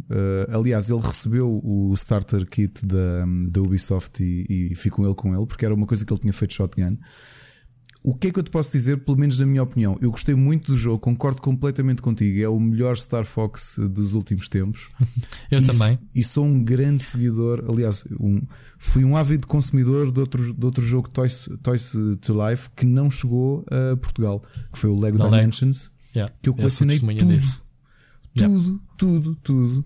E hum, o que é que eu acho? Eh, eh, não, não acho que tenha havido um erro da Ubisoft, eu acho que foi uma questão de timing. Repara que o Ubisoft parece, fez-me lembrar um bocadinho a, um, aquele mesmo muito conhecido dos browsers, que é o, o que é que nós somos? E o Firefox e o Chrome dizem browsers, e o que é que nós queremos? E eles dois dizem navegar. E de repente a seguir vês o Internet Explorer dizer browsers. E acho um bocadinho o que aconteceu com o Ubisoft. Que a Activision já tinha pulled the plug ao Disney Infinity. Infinity. Nope, não é isso. Ou Skylanders. Activision Skylanders. Skylanders, exato. Uhum. O Disney Infinity já tinha ido à vida. Uhum, uhum. O Lego Dimensions é mercado... correu yeah. como correu. E é de repente, o... quando já toda a gente tinha desistido da coisa, porque os yeah. últimas seasons dos, deste Toys to Life tinham corrido mal já, porque já, tinha, já dava O Skylanders foi, um, foi muito difícil de combater, foi um fenómeno muito grande. Pois Atenção. Foi. foi até a própria uh, Nintendo uh, teve, teve aqueles Skylanders em, em união com Amigos, que sim, eram simultaneamente Amigos e, e Skylanders. Sim. E sim, a realidade é que hum, já são em contracorrente. E se calhar o Sírio vai aqui contra-argumentar que, ah, mas reparem que os Amiibo funcionam. Os Amiibo funcionam por outra questão. Não é a mesma coisa. Pois, é porque uh, Amiibo é mais... puro colecionismo. Exatamente. Não, não há um jogo que seja dependente dos bonecos. Era isso, se calhar, que é. é, é, é sai um jogo novo, está aqui um Amiibo para comemorar o lançamento deste é. jogo. Compra quem quiser para a coleção. É a coleção pura e ponto final. De luxo que eu adorava ter dinheiro para sustentar essa coleção. Agora, que o... eu sei que o Sírio tem, a coleção toda de Amigos. Ui. Uh, tem okay, sim, senhora. É, uh, eu e, eu que e há scalpers a fazer, a fazer negócio com essa porcaria, Isso é que é o pior. Eu gosto muito desse tipo de jogos. Epá, olha, um, o Lego Dimensions, eu acho que não contei aqui, mas um dos, um dos meus afiliados de, de faculdade uh, produziu, esteve no desenvolvimento do jogo. E, e na altura, antes dele sair, ele disse-me logo: Olha, aqui temos aqui uma oportunidade que é. Um, podemos comprar o jogo no próximo mês. A empresa dá-nos a possibilidade de comprar com 40% de desconto queres lá hum. uma coisa? E eu disse logo: pá, quero o jogo base, quero o, o portal, não é? o portal base sim, e sim. Quero, quero a expansão Nunca, do. Nunca cheguei do, a experimentar. O Back to the Future e o Doctor Who. Lembro-me que o Catarina, na altura estava no Wii, também comprou, uh, ou mandou vir para o filho, para ele, pronto. um, e os jogos são muito. Eu ainda não acabei tudo, não fiz completion nisso ao jogo. O, o, Lego Dimensions estava notoriamente feito para trintões e quarentões, era óbvio. Uhum. O uhum. público deles não eram crianças, apesar daquilo serem legos, não eram.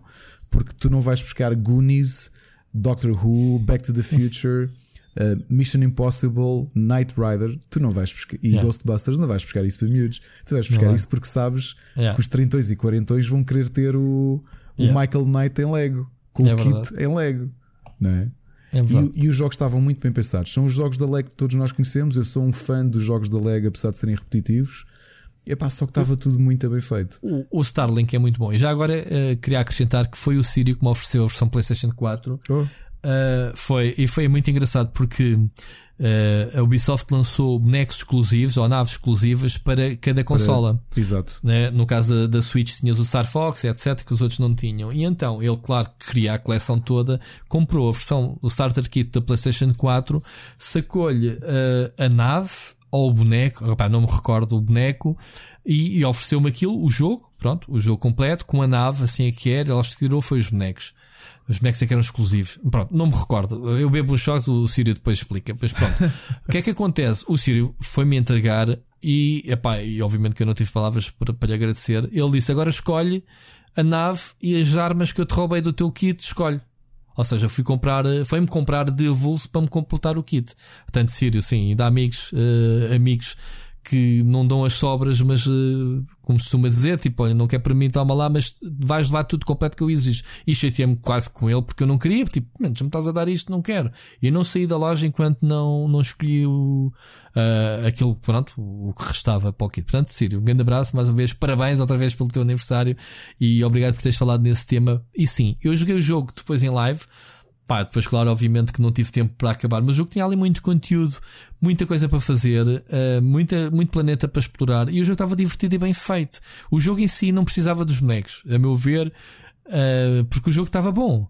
Não, Os bonecos acrescentavam-lhe uma é, magia adicional. Por exemplo, é? a cópia que eu tenho, e eu ainda ando a pensar agora realmente com esta quebra brutal de, de valores, se, sim ou não, mas eu, eu a versão que tenho é a versão deluxe digital da Switch hum. que tem tudo desbloqueado. Todos os bonecos, ah, okay. todos os sim, Sim, sim, não precisas, tudo, tudo né? Pois, sim. E, e o jogo só por si já é divertido. Agora a realidade é que nós que gostamos de, de brinquedos, não é? Pá, eu, eu posso dizer que uma coisa que ando aqui a ver e que ando seriamente a equacionar em comprar, e é culpa do Machado. Machado, eu sei que estás a ouvir isto. É mais uma coisa que é culpa tua, das muitas coisas que são culpa tua. Esta também é culpa tua que ele mostrou-me as edições eh, Masterpiece dos Transformers. E eu vi hum. um dos meus Transformers favoritos e fiquei com vontade de, de me oferecer de prenda de Natal. Portanto, de te eu ainda gosto de me oferecer. Eu ainda gosto de brinquedos, pá. Eu gosto de brinquedos. Acho que todos nós gostamos de brinquedos. Sim, e... epá, eu gosto mais do sentido de colecionismo. Uh, epá, não, é, é, só que é, pronto, é tudo é caro. Tudo o que eu gosto, o action de figura é estupidamente caro. Uh, as pop, eu gosto, lá está, João Machado. Um, gostava de fazer, gostava de fazer coleção, mas eu sei que é uma coleção que não vai dar em nada porque saem mais pops que sei lá o, raio que parte, eu não tenho Sim, espaço também para guardar as ganhar, coisas. Ganhavas, ias ter um emprego secundário só para pagar uh, pops. Só para pagar isso, né? Pois, pois. Se lhe pedias um crédito de habitação só para comprar aquilo que está para trás que já não tens. Fogo. E depois preciso comprar tempo para, para para tudo, né? para gerir isto tudo. Não, mas, mas pronto. que podias brincar com eles, tipo casinhas, não é? Tipo, não, brincar, não, é, meu... nem sequer às vezes tiro-os da caixa. Tenho ali muita, muita bonequita que nem sequer da caixa tirei. Eu tinha aqui o carro do Mass Effect à minha frente, agora que eu estou a ver, uh, que ainda está, está guardado na caixa. Que também comprei uma miniatura. Mas pronto, o jogo Normalmente em si essas coisas era... da caixa que é para ir brincar para a rua. É, és brincar. não, eu também já tive essa fase quando eu, tinha gosto de tirar, eu gosto de tirar da caixa e, e brincar. Epá, não tenho nada esta ideia. No outro dia, quem é que me perguntava isso? Havia alguém que Deitas as caixas questão... fora ou guardas? Não, a também deitas, é deitas as caixas fora. Epá, porque, porque as coisas perdem valor sem a caixa, não é? Epá, não me não interessa, é que vais vender. não vou revender. Meu. Eu sei, mas ficas que é que mais caixas das consolas. A minha mulher está-me farta da minha Não, olha, no outro dia, vendi, no outro fora. dia, no outro dia tens praticamente todas fora. A sério? Só eu não um, consigo. Eu, eu só guardei uma caixa, sabes qual é que foi? E essa vou guardar por razões óbvias que é da, da, da, edição da PlayStation que tu também tens. Ok. Essa guardei, okay. é a única. Oh, porque, mas essa ainda tens lá a PlayStation dentro ou estás a usá-la? Não, é a que eu uso. Ah, é que tu usas, não. Somos dois. Um, mas escuta, eu tenho na arrecadação. Resto, olha, fui na arrecadação, peguei naquilo, deitei tudo fora no Natal. É, pá, não consigo. Eu não, pá, não dá, aquilo é. Deitar fora a atenção, coloquei na reciclagem, separei os plásticos. não, agora a sério, fiz mesmo isso. Tudo bem da book, pronto, muito bem. Sei que é. Aqui fica aqui mensagem ecológica e ambiental. Isto é muito político. Este, este episódio 20 foi muito político, pá. Tudo faz parte da cultura popular, né? Nós vivemos e transpiramos essas coisas. Mas pronto, Sírio, bom tema. Uh, não há assim muita coisa mais que eu consiga acrescentar. Eu acho que havia de haver mais uh, jogos, só que eu acho que deve ser muito caro. A produção, o marketing, uh, e depois é caro para as pessoas. Depois as pessoas acabam por não. O, o Skylanders foi um caso muito engraçado porque vai buscar uma licença que à partida não daria um universo como deu dos bonecos, que é o Spyro, Spyro the Dragon, Sim. que foi transformado num ambiente Skylanders. E a meu ver, eu acho que a Activision, todos os anos a lançar aqueles jogos, teve uma oportunidade perdida que era. E eu acho que foi isso que levou à cadência que as pessoas fartaram-se, que era tu lanças um jogo que tem uma série de mecânicas e depois lanças um conjunto de bonecos que precisas exclusivamente de usar nesse jogo, porque senão não consegues desbloquear certos caminhos, que é o segredo desse tipo de jogos, que é para te obrigar a comprar, que é olha, não consegues subir porque não tens aquele braço de fogo e tens uma parede de gelo, precisas do braço de fogo para derreter com o fogo. Lá, esse exemplo. Mas todos os jogos eram, não digo farsolas, eram jogos interessantes, mas eram jogos de plataformas e lineares. Perdeu-se uma oportunidade de a Blizzard, de, de, da Activision fazer tipo uh, The World of Skylanders, que era um mundo aberto à exploração em que reunia toda a coleção de bonecos que eles tivessem lançado num único jogo, sem exceção, e nem que fosse um MMO, mas um mundo aberto, pelo menos, de um sandbox, não, sempre limitaram, lançaram é. jogos com carros, eles tinham um potencial do caralho. Eu pensei, como é que não há ninguém que não faça o pitch de é. malta, já temos na rua já não digo dezenas, mas acho que eles já tinham alcançado as centenas de bonecos. Nós pegamos nessa matracaia toda, lançamos este jogo, até nem precisamos lançar bonecos exclusivos com essa edição, é só para obrigar o pessoal a comprar todos os bonecos que afinal já estão na loja. Metemos-os todos neste jogo e era brutal. E eles podiam fazer porque os jogos eram bonitos, uh, tinham valores de produção. O Toys for Bub, que foi a, a produtora uh, interna que fez esse jogo. Um, ehm, eles eram muito bons a fazer os jogos, só que eram experiências muito contidas. Acabavas o episódio, é. remavas. Dos três jogos, destes sem contar com, com o, quarto, não é? Este o, o... É o dos carros, acho que foi o último. Não, este, não, depois não, acho que ainda quarto que. ah, o quarto jogo, tipo de jogo, o, o, o Starlink. O, o Starlink, o, daqueles três, o que estava eh, melhor conseguido era mesmo o Lego Dimensions. Porque pois, tinhas a própria eu... Traveler's Tale a fazer, eh, a TT Games, aliás, a fazer sim, o sim. jogo. Porque eu, eu, entretanto, comprei os na versão digital do Steam, os Disney Infinity todos, uh, tu tens tudo desbloqueado, não precisas dos bonecos, não é? Porque não tens portal. E é, eu experimentei o jogo malzinhos. e olhei para aquilo e pensei: são muito maus. o jogo é tão fraco. A malta que são comprou fracos, isto foi é. só por causa do, dos E mesmo os bonecos, tu comparares, eu tenho aqui vários à minha frente. Tu pegares num Skylander e pegares num Disney Infinity, Jesus. Jesus, as texturas, os materiais, o peso dos bonecos. Uh, os bonecos da Disney eram bem da cheap. É para não aqueles bonecos que tu encontras que, pá, só por dizer por baixo tem uma, uma, uma placa com chip Sim. para interagir com o jogo. São uma porcaria. As, as feições dos bonecos, eu estou a olhar, tenho aqui à minha frente um, o pirata, como é que ele se chama? O, o Jack Sparrow o Jack Sparrow, é pá, nada parecido, tirando a, a, a, roupa, nada parecido com, com a personagem. É pá, e os Skylanders, apesar de não serem personagens, são robôs e são bicharada, eram todos muito loucos. Também tenho aqui à uhum. minha frente Skylanders e estou a mexer neles. É pá, e Jesus, o detalhe dos bonecos Skylanders está a milhas à frente do, do Disney Infinity. Rui, já estamos a chegar àquele que se calhar é onde vai ser um dos nossos episódios mais longos. Será que conseguimos fazer de forma quase telegráfica as nossas sugestões da semana? Sim, vamos só ver a mensagem do, ah, pois do Nuno Marcos. Um... Não Pá, é um tema, Nuno, não é um tema, é só uma, uma, um, um comentário que a gente já que pede às pessoas para, para comentarem pós é temas. Vamos só ver a, a do Nuno Marcos para rematar aqui eh, esta questão, ok? Vamos lá ver. Bom dia, daqui o Nuno. Queria falar um bocadinho sobre o tema que vocês abordaram a semana passada, o leitmotiv. Podia ficar aqui a falar muito tempo, mas vamos ver se consigo despachar isto numa mensagem. Então, uh, em conclusão, eu queria dizer é, para além dos temas que vocês apresentaram, de Zelda, e falaram muito bem de Dragon Quest e Final Fantasy, acho que é uma série nos jogos que consegue ainda usar mais leitmotiv de uma maneira pronto, espetacular e muito única, que é Kingdom Hearts. Porquê? Porque a série é linear, ao contrário das que vocês falaram, que é episódicas. Então a compositora Yoko Shimomura consegue uh, criar um tema para a personagem, um tema para uma situação ou para a organização ao longo dos jogos vai desenvolvendo esse tema, introduzindo novas características do tema e normalmente apresenta um clímax com um tema de combate ou de uma situação mais pronto, energética, em que junta três ou quatro temas de personagem e consegue contê-los num único tema e isso leva a que o jogador, o jogador se sinta inserido no mundo e uma nostalgia muito grande pelos personagens ou pelas situações. E pronto, é isso que já está a acabar o tempo. Um abraço e bom podcast. Obrigado, Nuno. Por acaso, não. Desgraçado o tempo é, a correrem, é, rapaz tava, ofegante. Estava a Sabes que é, é, eu já tinha dito isto ao Nuno, foi, foi ele que analisou o nosso Kingdom Hearts 3, porque é o nosso especialista da série. Eu tinha comprado para a PS4 os outros jogos todos, porque só tinha jogado um ainda, e estou a começar a jogá-los do primeiro. Epá, uhum. e não conheço com a profundidade que ele conhece para conseguir notar este pormenor, pá, que realmente é genial que é o compositor em situações em que há mais de, sei lá, em que vários personagens estão juntos, ele ter conseguido compor uma música que traz elementos musicais temas. de cada um deles separados. Epá, é uma, Eu também não tinha reparado nisso. Epá, é, é realmente. Obrigado, pá, obrigado pela, pela, pela, pela participação. Sim, pá, foi, sim, foi... sim.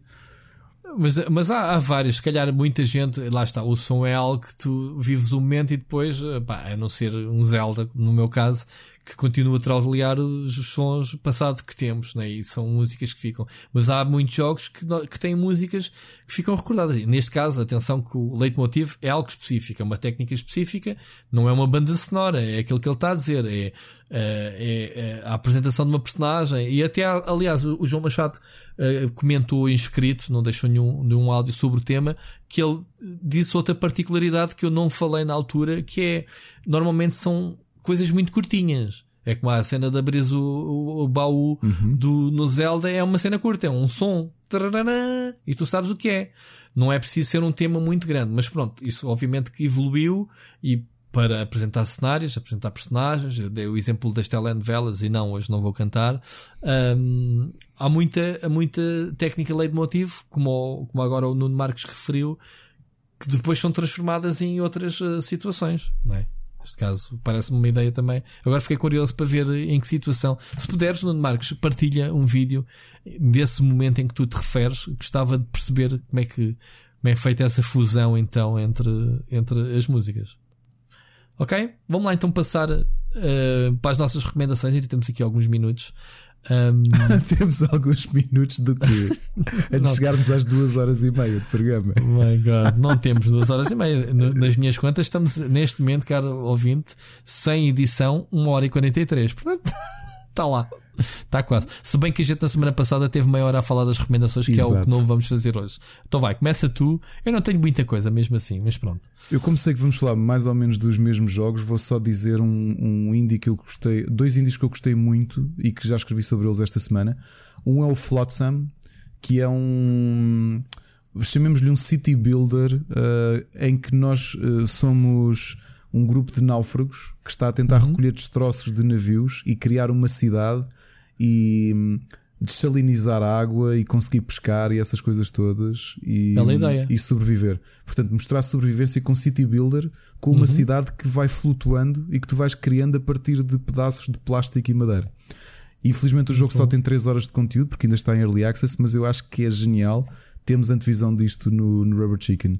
Outro Bom. jogo que publiquei um artigo há dois dias é o Creature in the Well que é um jogo muito criativo que o Miguel Cruz já anda a falar dele há um tempo. Queria sim, tanto que é jogar um, isso. Um dungeon crawler que, que não tem combate. Todas as dungeons são resolvidas com puzzles em que sim há estruturas que disparam contra ti, mas tu tens são bolas que tens de ir ricosteando com o teu bastão ou com as tuas armas e recolhendo energia para abrir portas e afins. Pá, está muito, muito bem pensado.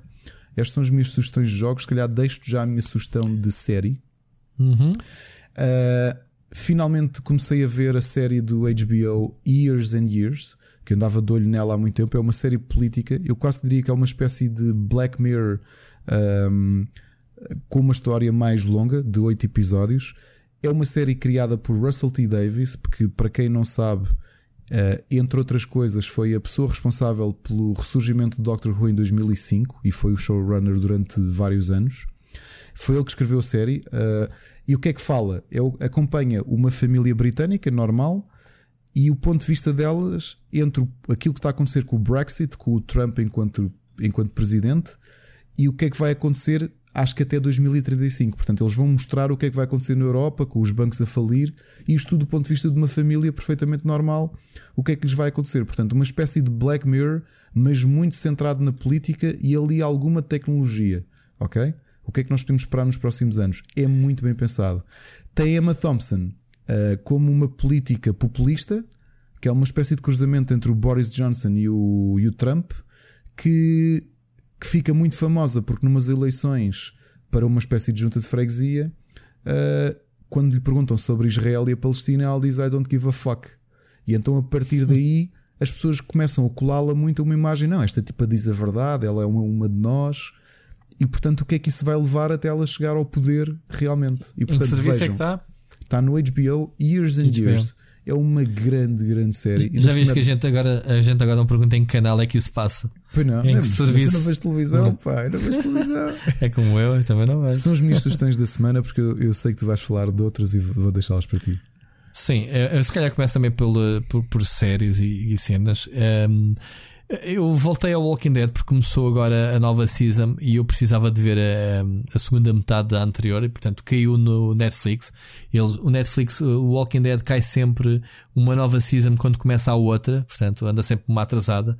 E eu, como não tinha visto esta segunda metade, estou a aproveitar agora para ver. Um, que já falámos aqui, tem a ver com a banda desenhada exatamente onde eu alarguei. Um, vi provavelmente muita gente e tu não sei se tu viste o El Camino, que é o filme do Breaking Bad. Ainda não. Ainda não no, viste. No próximo uh, fim de semana, talvez. Foi, foi muito badalado. Uh, e é um grande filme, mais uma vez, uh, dentro da, da, narrativa do, do Vince Gill. Como é que ele se chama? Vince. Eu vou ver o shot, não vou arriscar o nome. Pronto. ele, ele, ele faz o. Que, fez, que tem feito, obviamente, o, o Better Call Saul dentro de todo o estilo narrativo que ele tem. Se me perguntares, olha, mas o, o El Camino é uh, a sucessão, eh, é uma ponte para, algo, para o futuro de Breaking Bad? Era mesmo necessário? E se calhar eu respondia, ah, não precisávamos do filme, mas matar saudades de, do, do estilo narrativo. Do Jesse Pinkman, eh, a forma como o filme é, é narrado entre flashbacks para a frente e para trás continua genial. Ele faz isso muito bem. Ele diz só a primeira vez que é: Olha, isto é um flashback. E a partir daí ele começa a alternar e não te avisa. Como tu sabes, o Better Call Saul faz isso constantemente, uhum. o Breaking Bad fazia isso constantemente. Até o Walking Dead começou a imitar esse tipo de flashbacks, tipo, wow, o que é que está aqui a passar? Isto é estúpido. Que foi beber um bocadinho à, à forma como ele também fazia, fazia essas transições. E pronto, o El Camino é um filme fixe. Eh, para quem gosta do Breaking Bad, não é nada de extraordinário, atenção. É, sem pretensões, é um filme Netflix. A Netflix queria, olha, a gente dava-vos dinheiro se quiseres fazer mais qualquer coisa. Portanto, aquele pessoal que estava desesperado, eu tenho colegas minhas que não querem ver porque, oh my god, o final do Breaking Bad foi tão bom, eu não quero que nada se estrague, que nada se altere. Lá estão eles a querer inventar. Não, vejam de forma descomprometida, que foi como eu vi, vê-se bem e não sem esterismos, ok? Nem sequer vou, obviamente, levantar qualquer tipo de spoiler. Mas pronto. Jesse Pinkman está tá muito bom. a personagem dele continua muito bom. Outro filme que eu vi, eu meti aqui filmes, porque repara, já aqui falámos que os filmes é uma espécie de, de daquela pausa, né? aquele copo d'água entre as refeições para digerirmos outras coisas. Isso é que vai ser muita coisa boa agora e, e, e obviamente que eu tenho muitas séries para fazer um catch-up, mas uh, decidi este fim de semana ver o Aladdin no filme, não sei se já viste. Não, uh, não vi, é muito pouco provável que vá ver não, não gostas. É assim, eu tinha três filmes para ver e que queremos ver aqui família, que era o Rei Leão, o Aladino e o outro era o Dumbo. Eh, eu, Portanto, concordo, eu filmes... concordo isso tudo, e, mas ver as versões em animação, porque eu acho que estas adaptações que a Disney estão a fazer são desnecessárias. São não desnecessárias, nada, não são. Nada. Sabes que são completamente. Hum, é que é como é que se costuma dizer? É que é China. Não sei se é que é China, porque é que é China. não sei se é tem só. feito grande sucesso. Agora é assim, é engraçado ver na vida em live action coisas que tu vês nos desenhos animados e a forma hum. como este Aladdin, que até foi feito pelo Guy Ritchie, que tem um estilo de filmes muito próprio, como ele consegue converter um, musical, né? porque estes desenhos animados da Disney são todos, são todos musicais. Eu ainda não vi o Rei Leão, portanto não consigo comparar. Tirando o Dumbo, que é capaz de ser mais dramático e mais negro, porque é um filme do Tim Burton. Um, mas este Aladdin, ver o Will Smith na, uh, pá, um déjà vu incrível, porque parece que ele está a fazer a personagem dos tempos do, do Prince of Bel Air. É, é o gênio da lâmpada, o Bel Air, a personagem dele, ao fim e ao cabo, não é? Do Aladdin. Encaixa super bem. Os gestos, uh, as cenas um, exageradas, os efeitos especiais, obviamente, do gênio, uh, reproduzidas em filme, achei muito divertido. É só que é okay. é extremamente redutor. Olha, no outro dia, por causa desta. Quando se, estava a ver um trailer do, do Will Smith uh, fazer de gênio, e não, não vou criticar o visual e nada disso, uhum. mas estava-me a lembrar das, das subtilezas da genialidade do Robin Williams, não só nas partes interpretadas, não é? Nos textos, na forma como ele dizia as coisas, mas também nos momentos musicais. De quem? Era, de quem? Do Robin Williams, que era o, o gênio. Era o Robin Williams, o gênio, ok, não, não me lembrava. Era. Uhum. Epá, e é saltar de cavalo para burro. Ah, também tens razão. É... Sim, eu não, não tinha associado isso porque eu não vi. Eh, não o filme lembro. original. O, não, eu vi o filme original, daí eu ter algumas comparações, até porque as músicas são as mesmas, mas não tenho presente. Com mudanças de letra, curiosamente, porque na altura tu tinhas coisas que são menos politicamente corretas sobre escravatura. Ah, foi adaptado às realidades atuais. Foi, isso, isso, faz sentido. Foi faz mudado sentido, eles adaptam os tempos. Olha, claro. aquela música quando o gênio vem a cantar do Príncipe Ali Uhum. Uh, essa letra foi mudada para, para os dias de hoje. Okay. Eu só digo assim: eu não gosto destas adaptações que a Disney fez para live action, verdadeiramente uhum. live action, não é como o Rei Leão que aquilo tem E vão fazer live... tudo, vão fazer Sim. muito mais. A definição de live sei... action é um bocado lata, porque o Rei Leão não é live action, o Rei Leão é CGI. É CGI, é? sim. Pronto, estes filmes que são, grande parte deles são CGI. Sim. Mas o único, o único que eu tolerei foi o Maleficent. E porquê? Porque aquilo que eles fizeram foi continuaram, neste caso, fizeram uma prequela ao universo da, animação com uma história. Está no, nova. cinema, está no cinema o 2, não é? Já? Uou, não Sim. sabia. Tá, tá, não, eu vi, já, já vi o trailer. Tá, tá, no okay, cinema neste sabia. momento. Mas tinha gostado desse porque era uma história nova. E tu pegares, tu pegares num filme tão bom e tão recente como o Rei Leão, que do ponto de vista de. e o Aladino, e mesmo a Bela e o Monstro, estamos a falar do, do, do sim, sim, o primeiro filme de animação que que recebeu o Oscar de melhor filme, não foi? Ou pelo menos foi nomeado para o Oscar de melhor não, filme, não foi o melhor filme de animação, recordo. foi nomeado para melhor filme. Sim. Que são filmes brutais, não são só geniais filmes de animação, são filmes brutais que eu acho que não trazem nada. Fazer em CGI é só.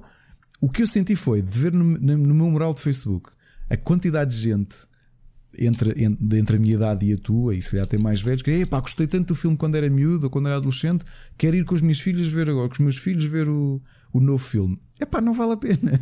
Não, vale a pena. Se queres ver, vê o original e a animação. Bem, porque eles realmente têm o argumento, têm tudo, a papa está feita, é só de, de fazer casting e pumba, né?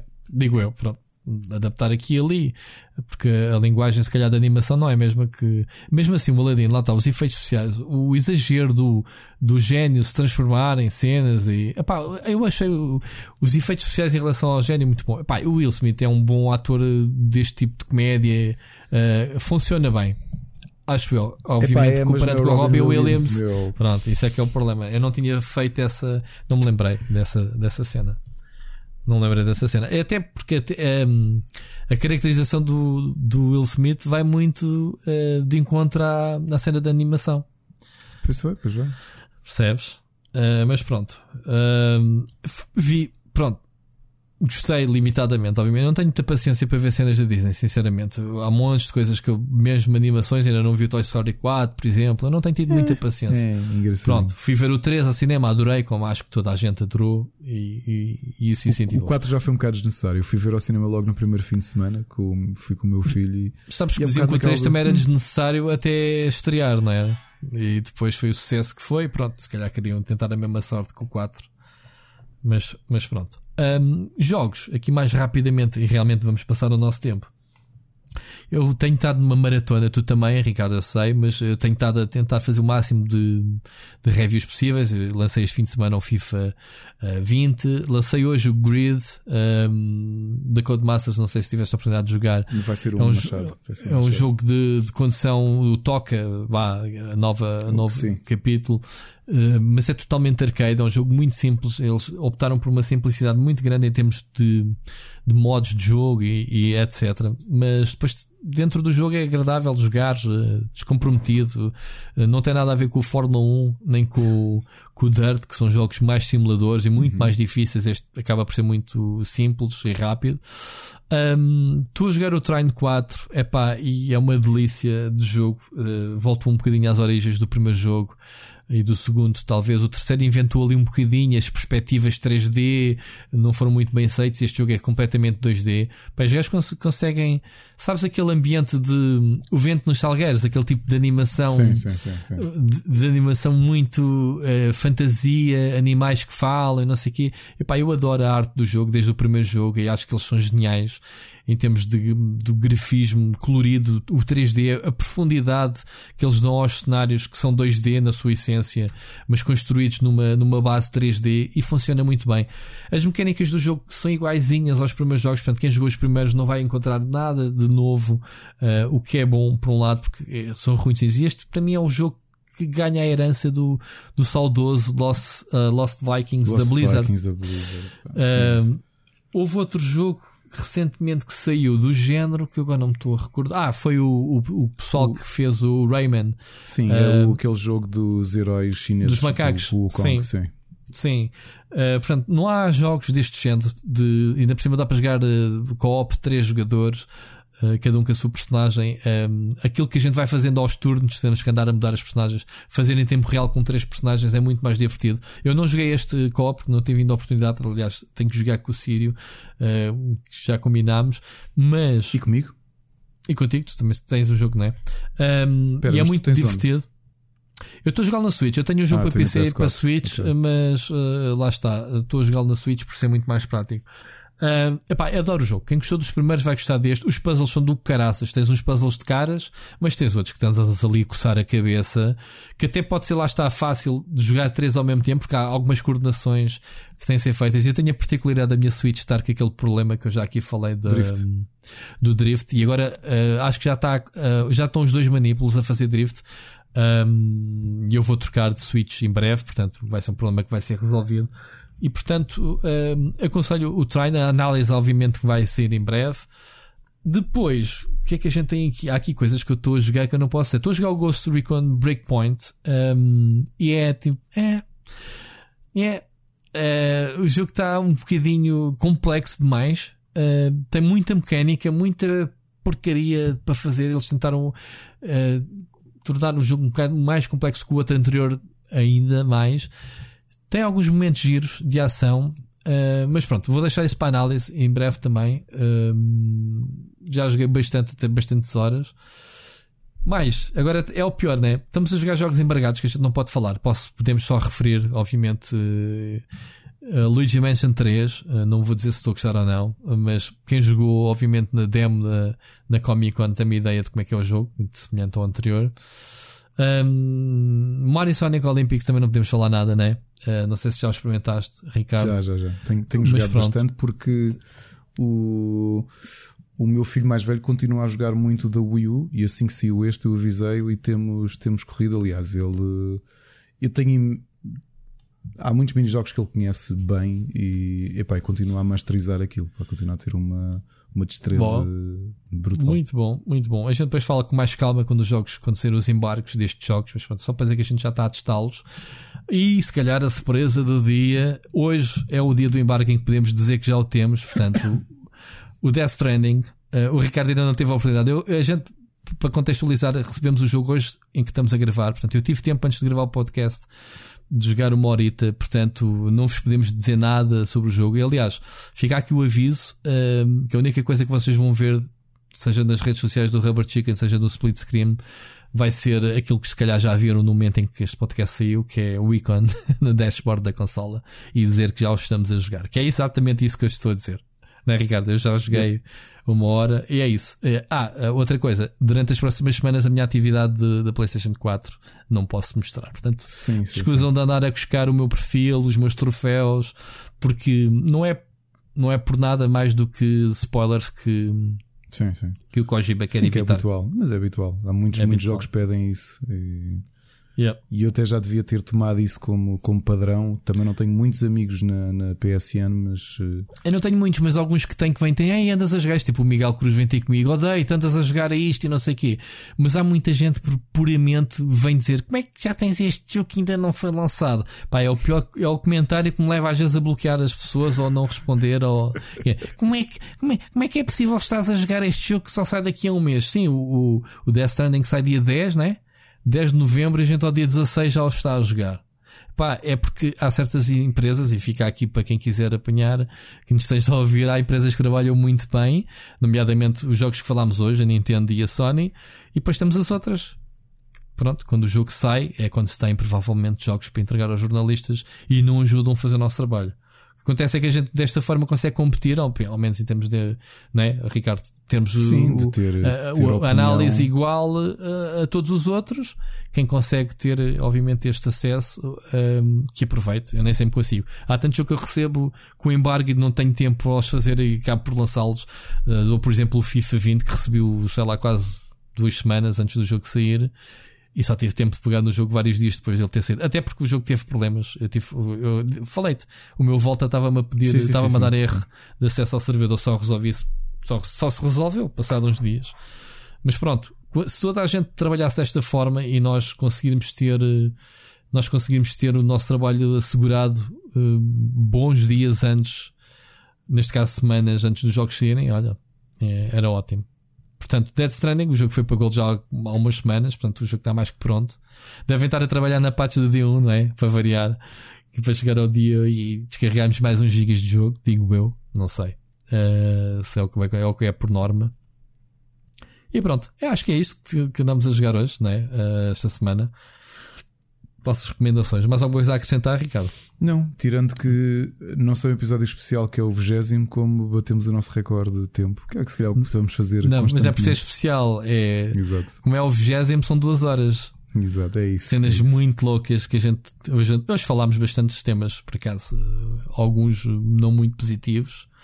E continuamos a adiar um dos nossos temas uh, indefinitivamente para a semana. Mas pronto. Ricardo, é sempre um grande prazer estar aqui contigo nestas agora duas horitas.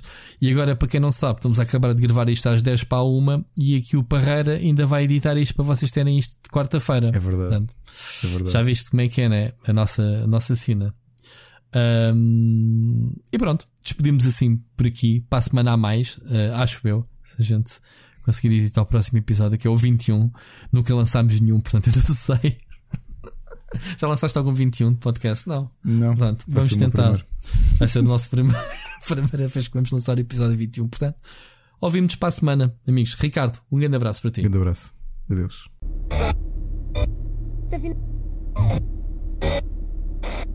Okay.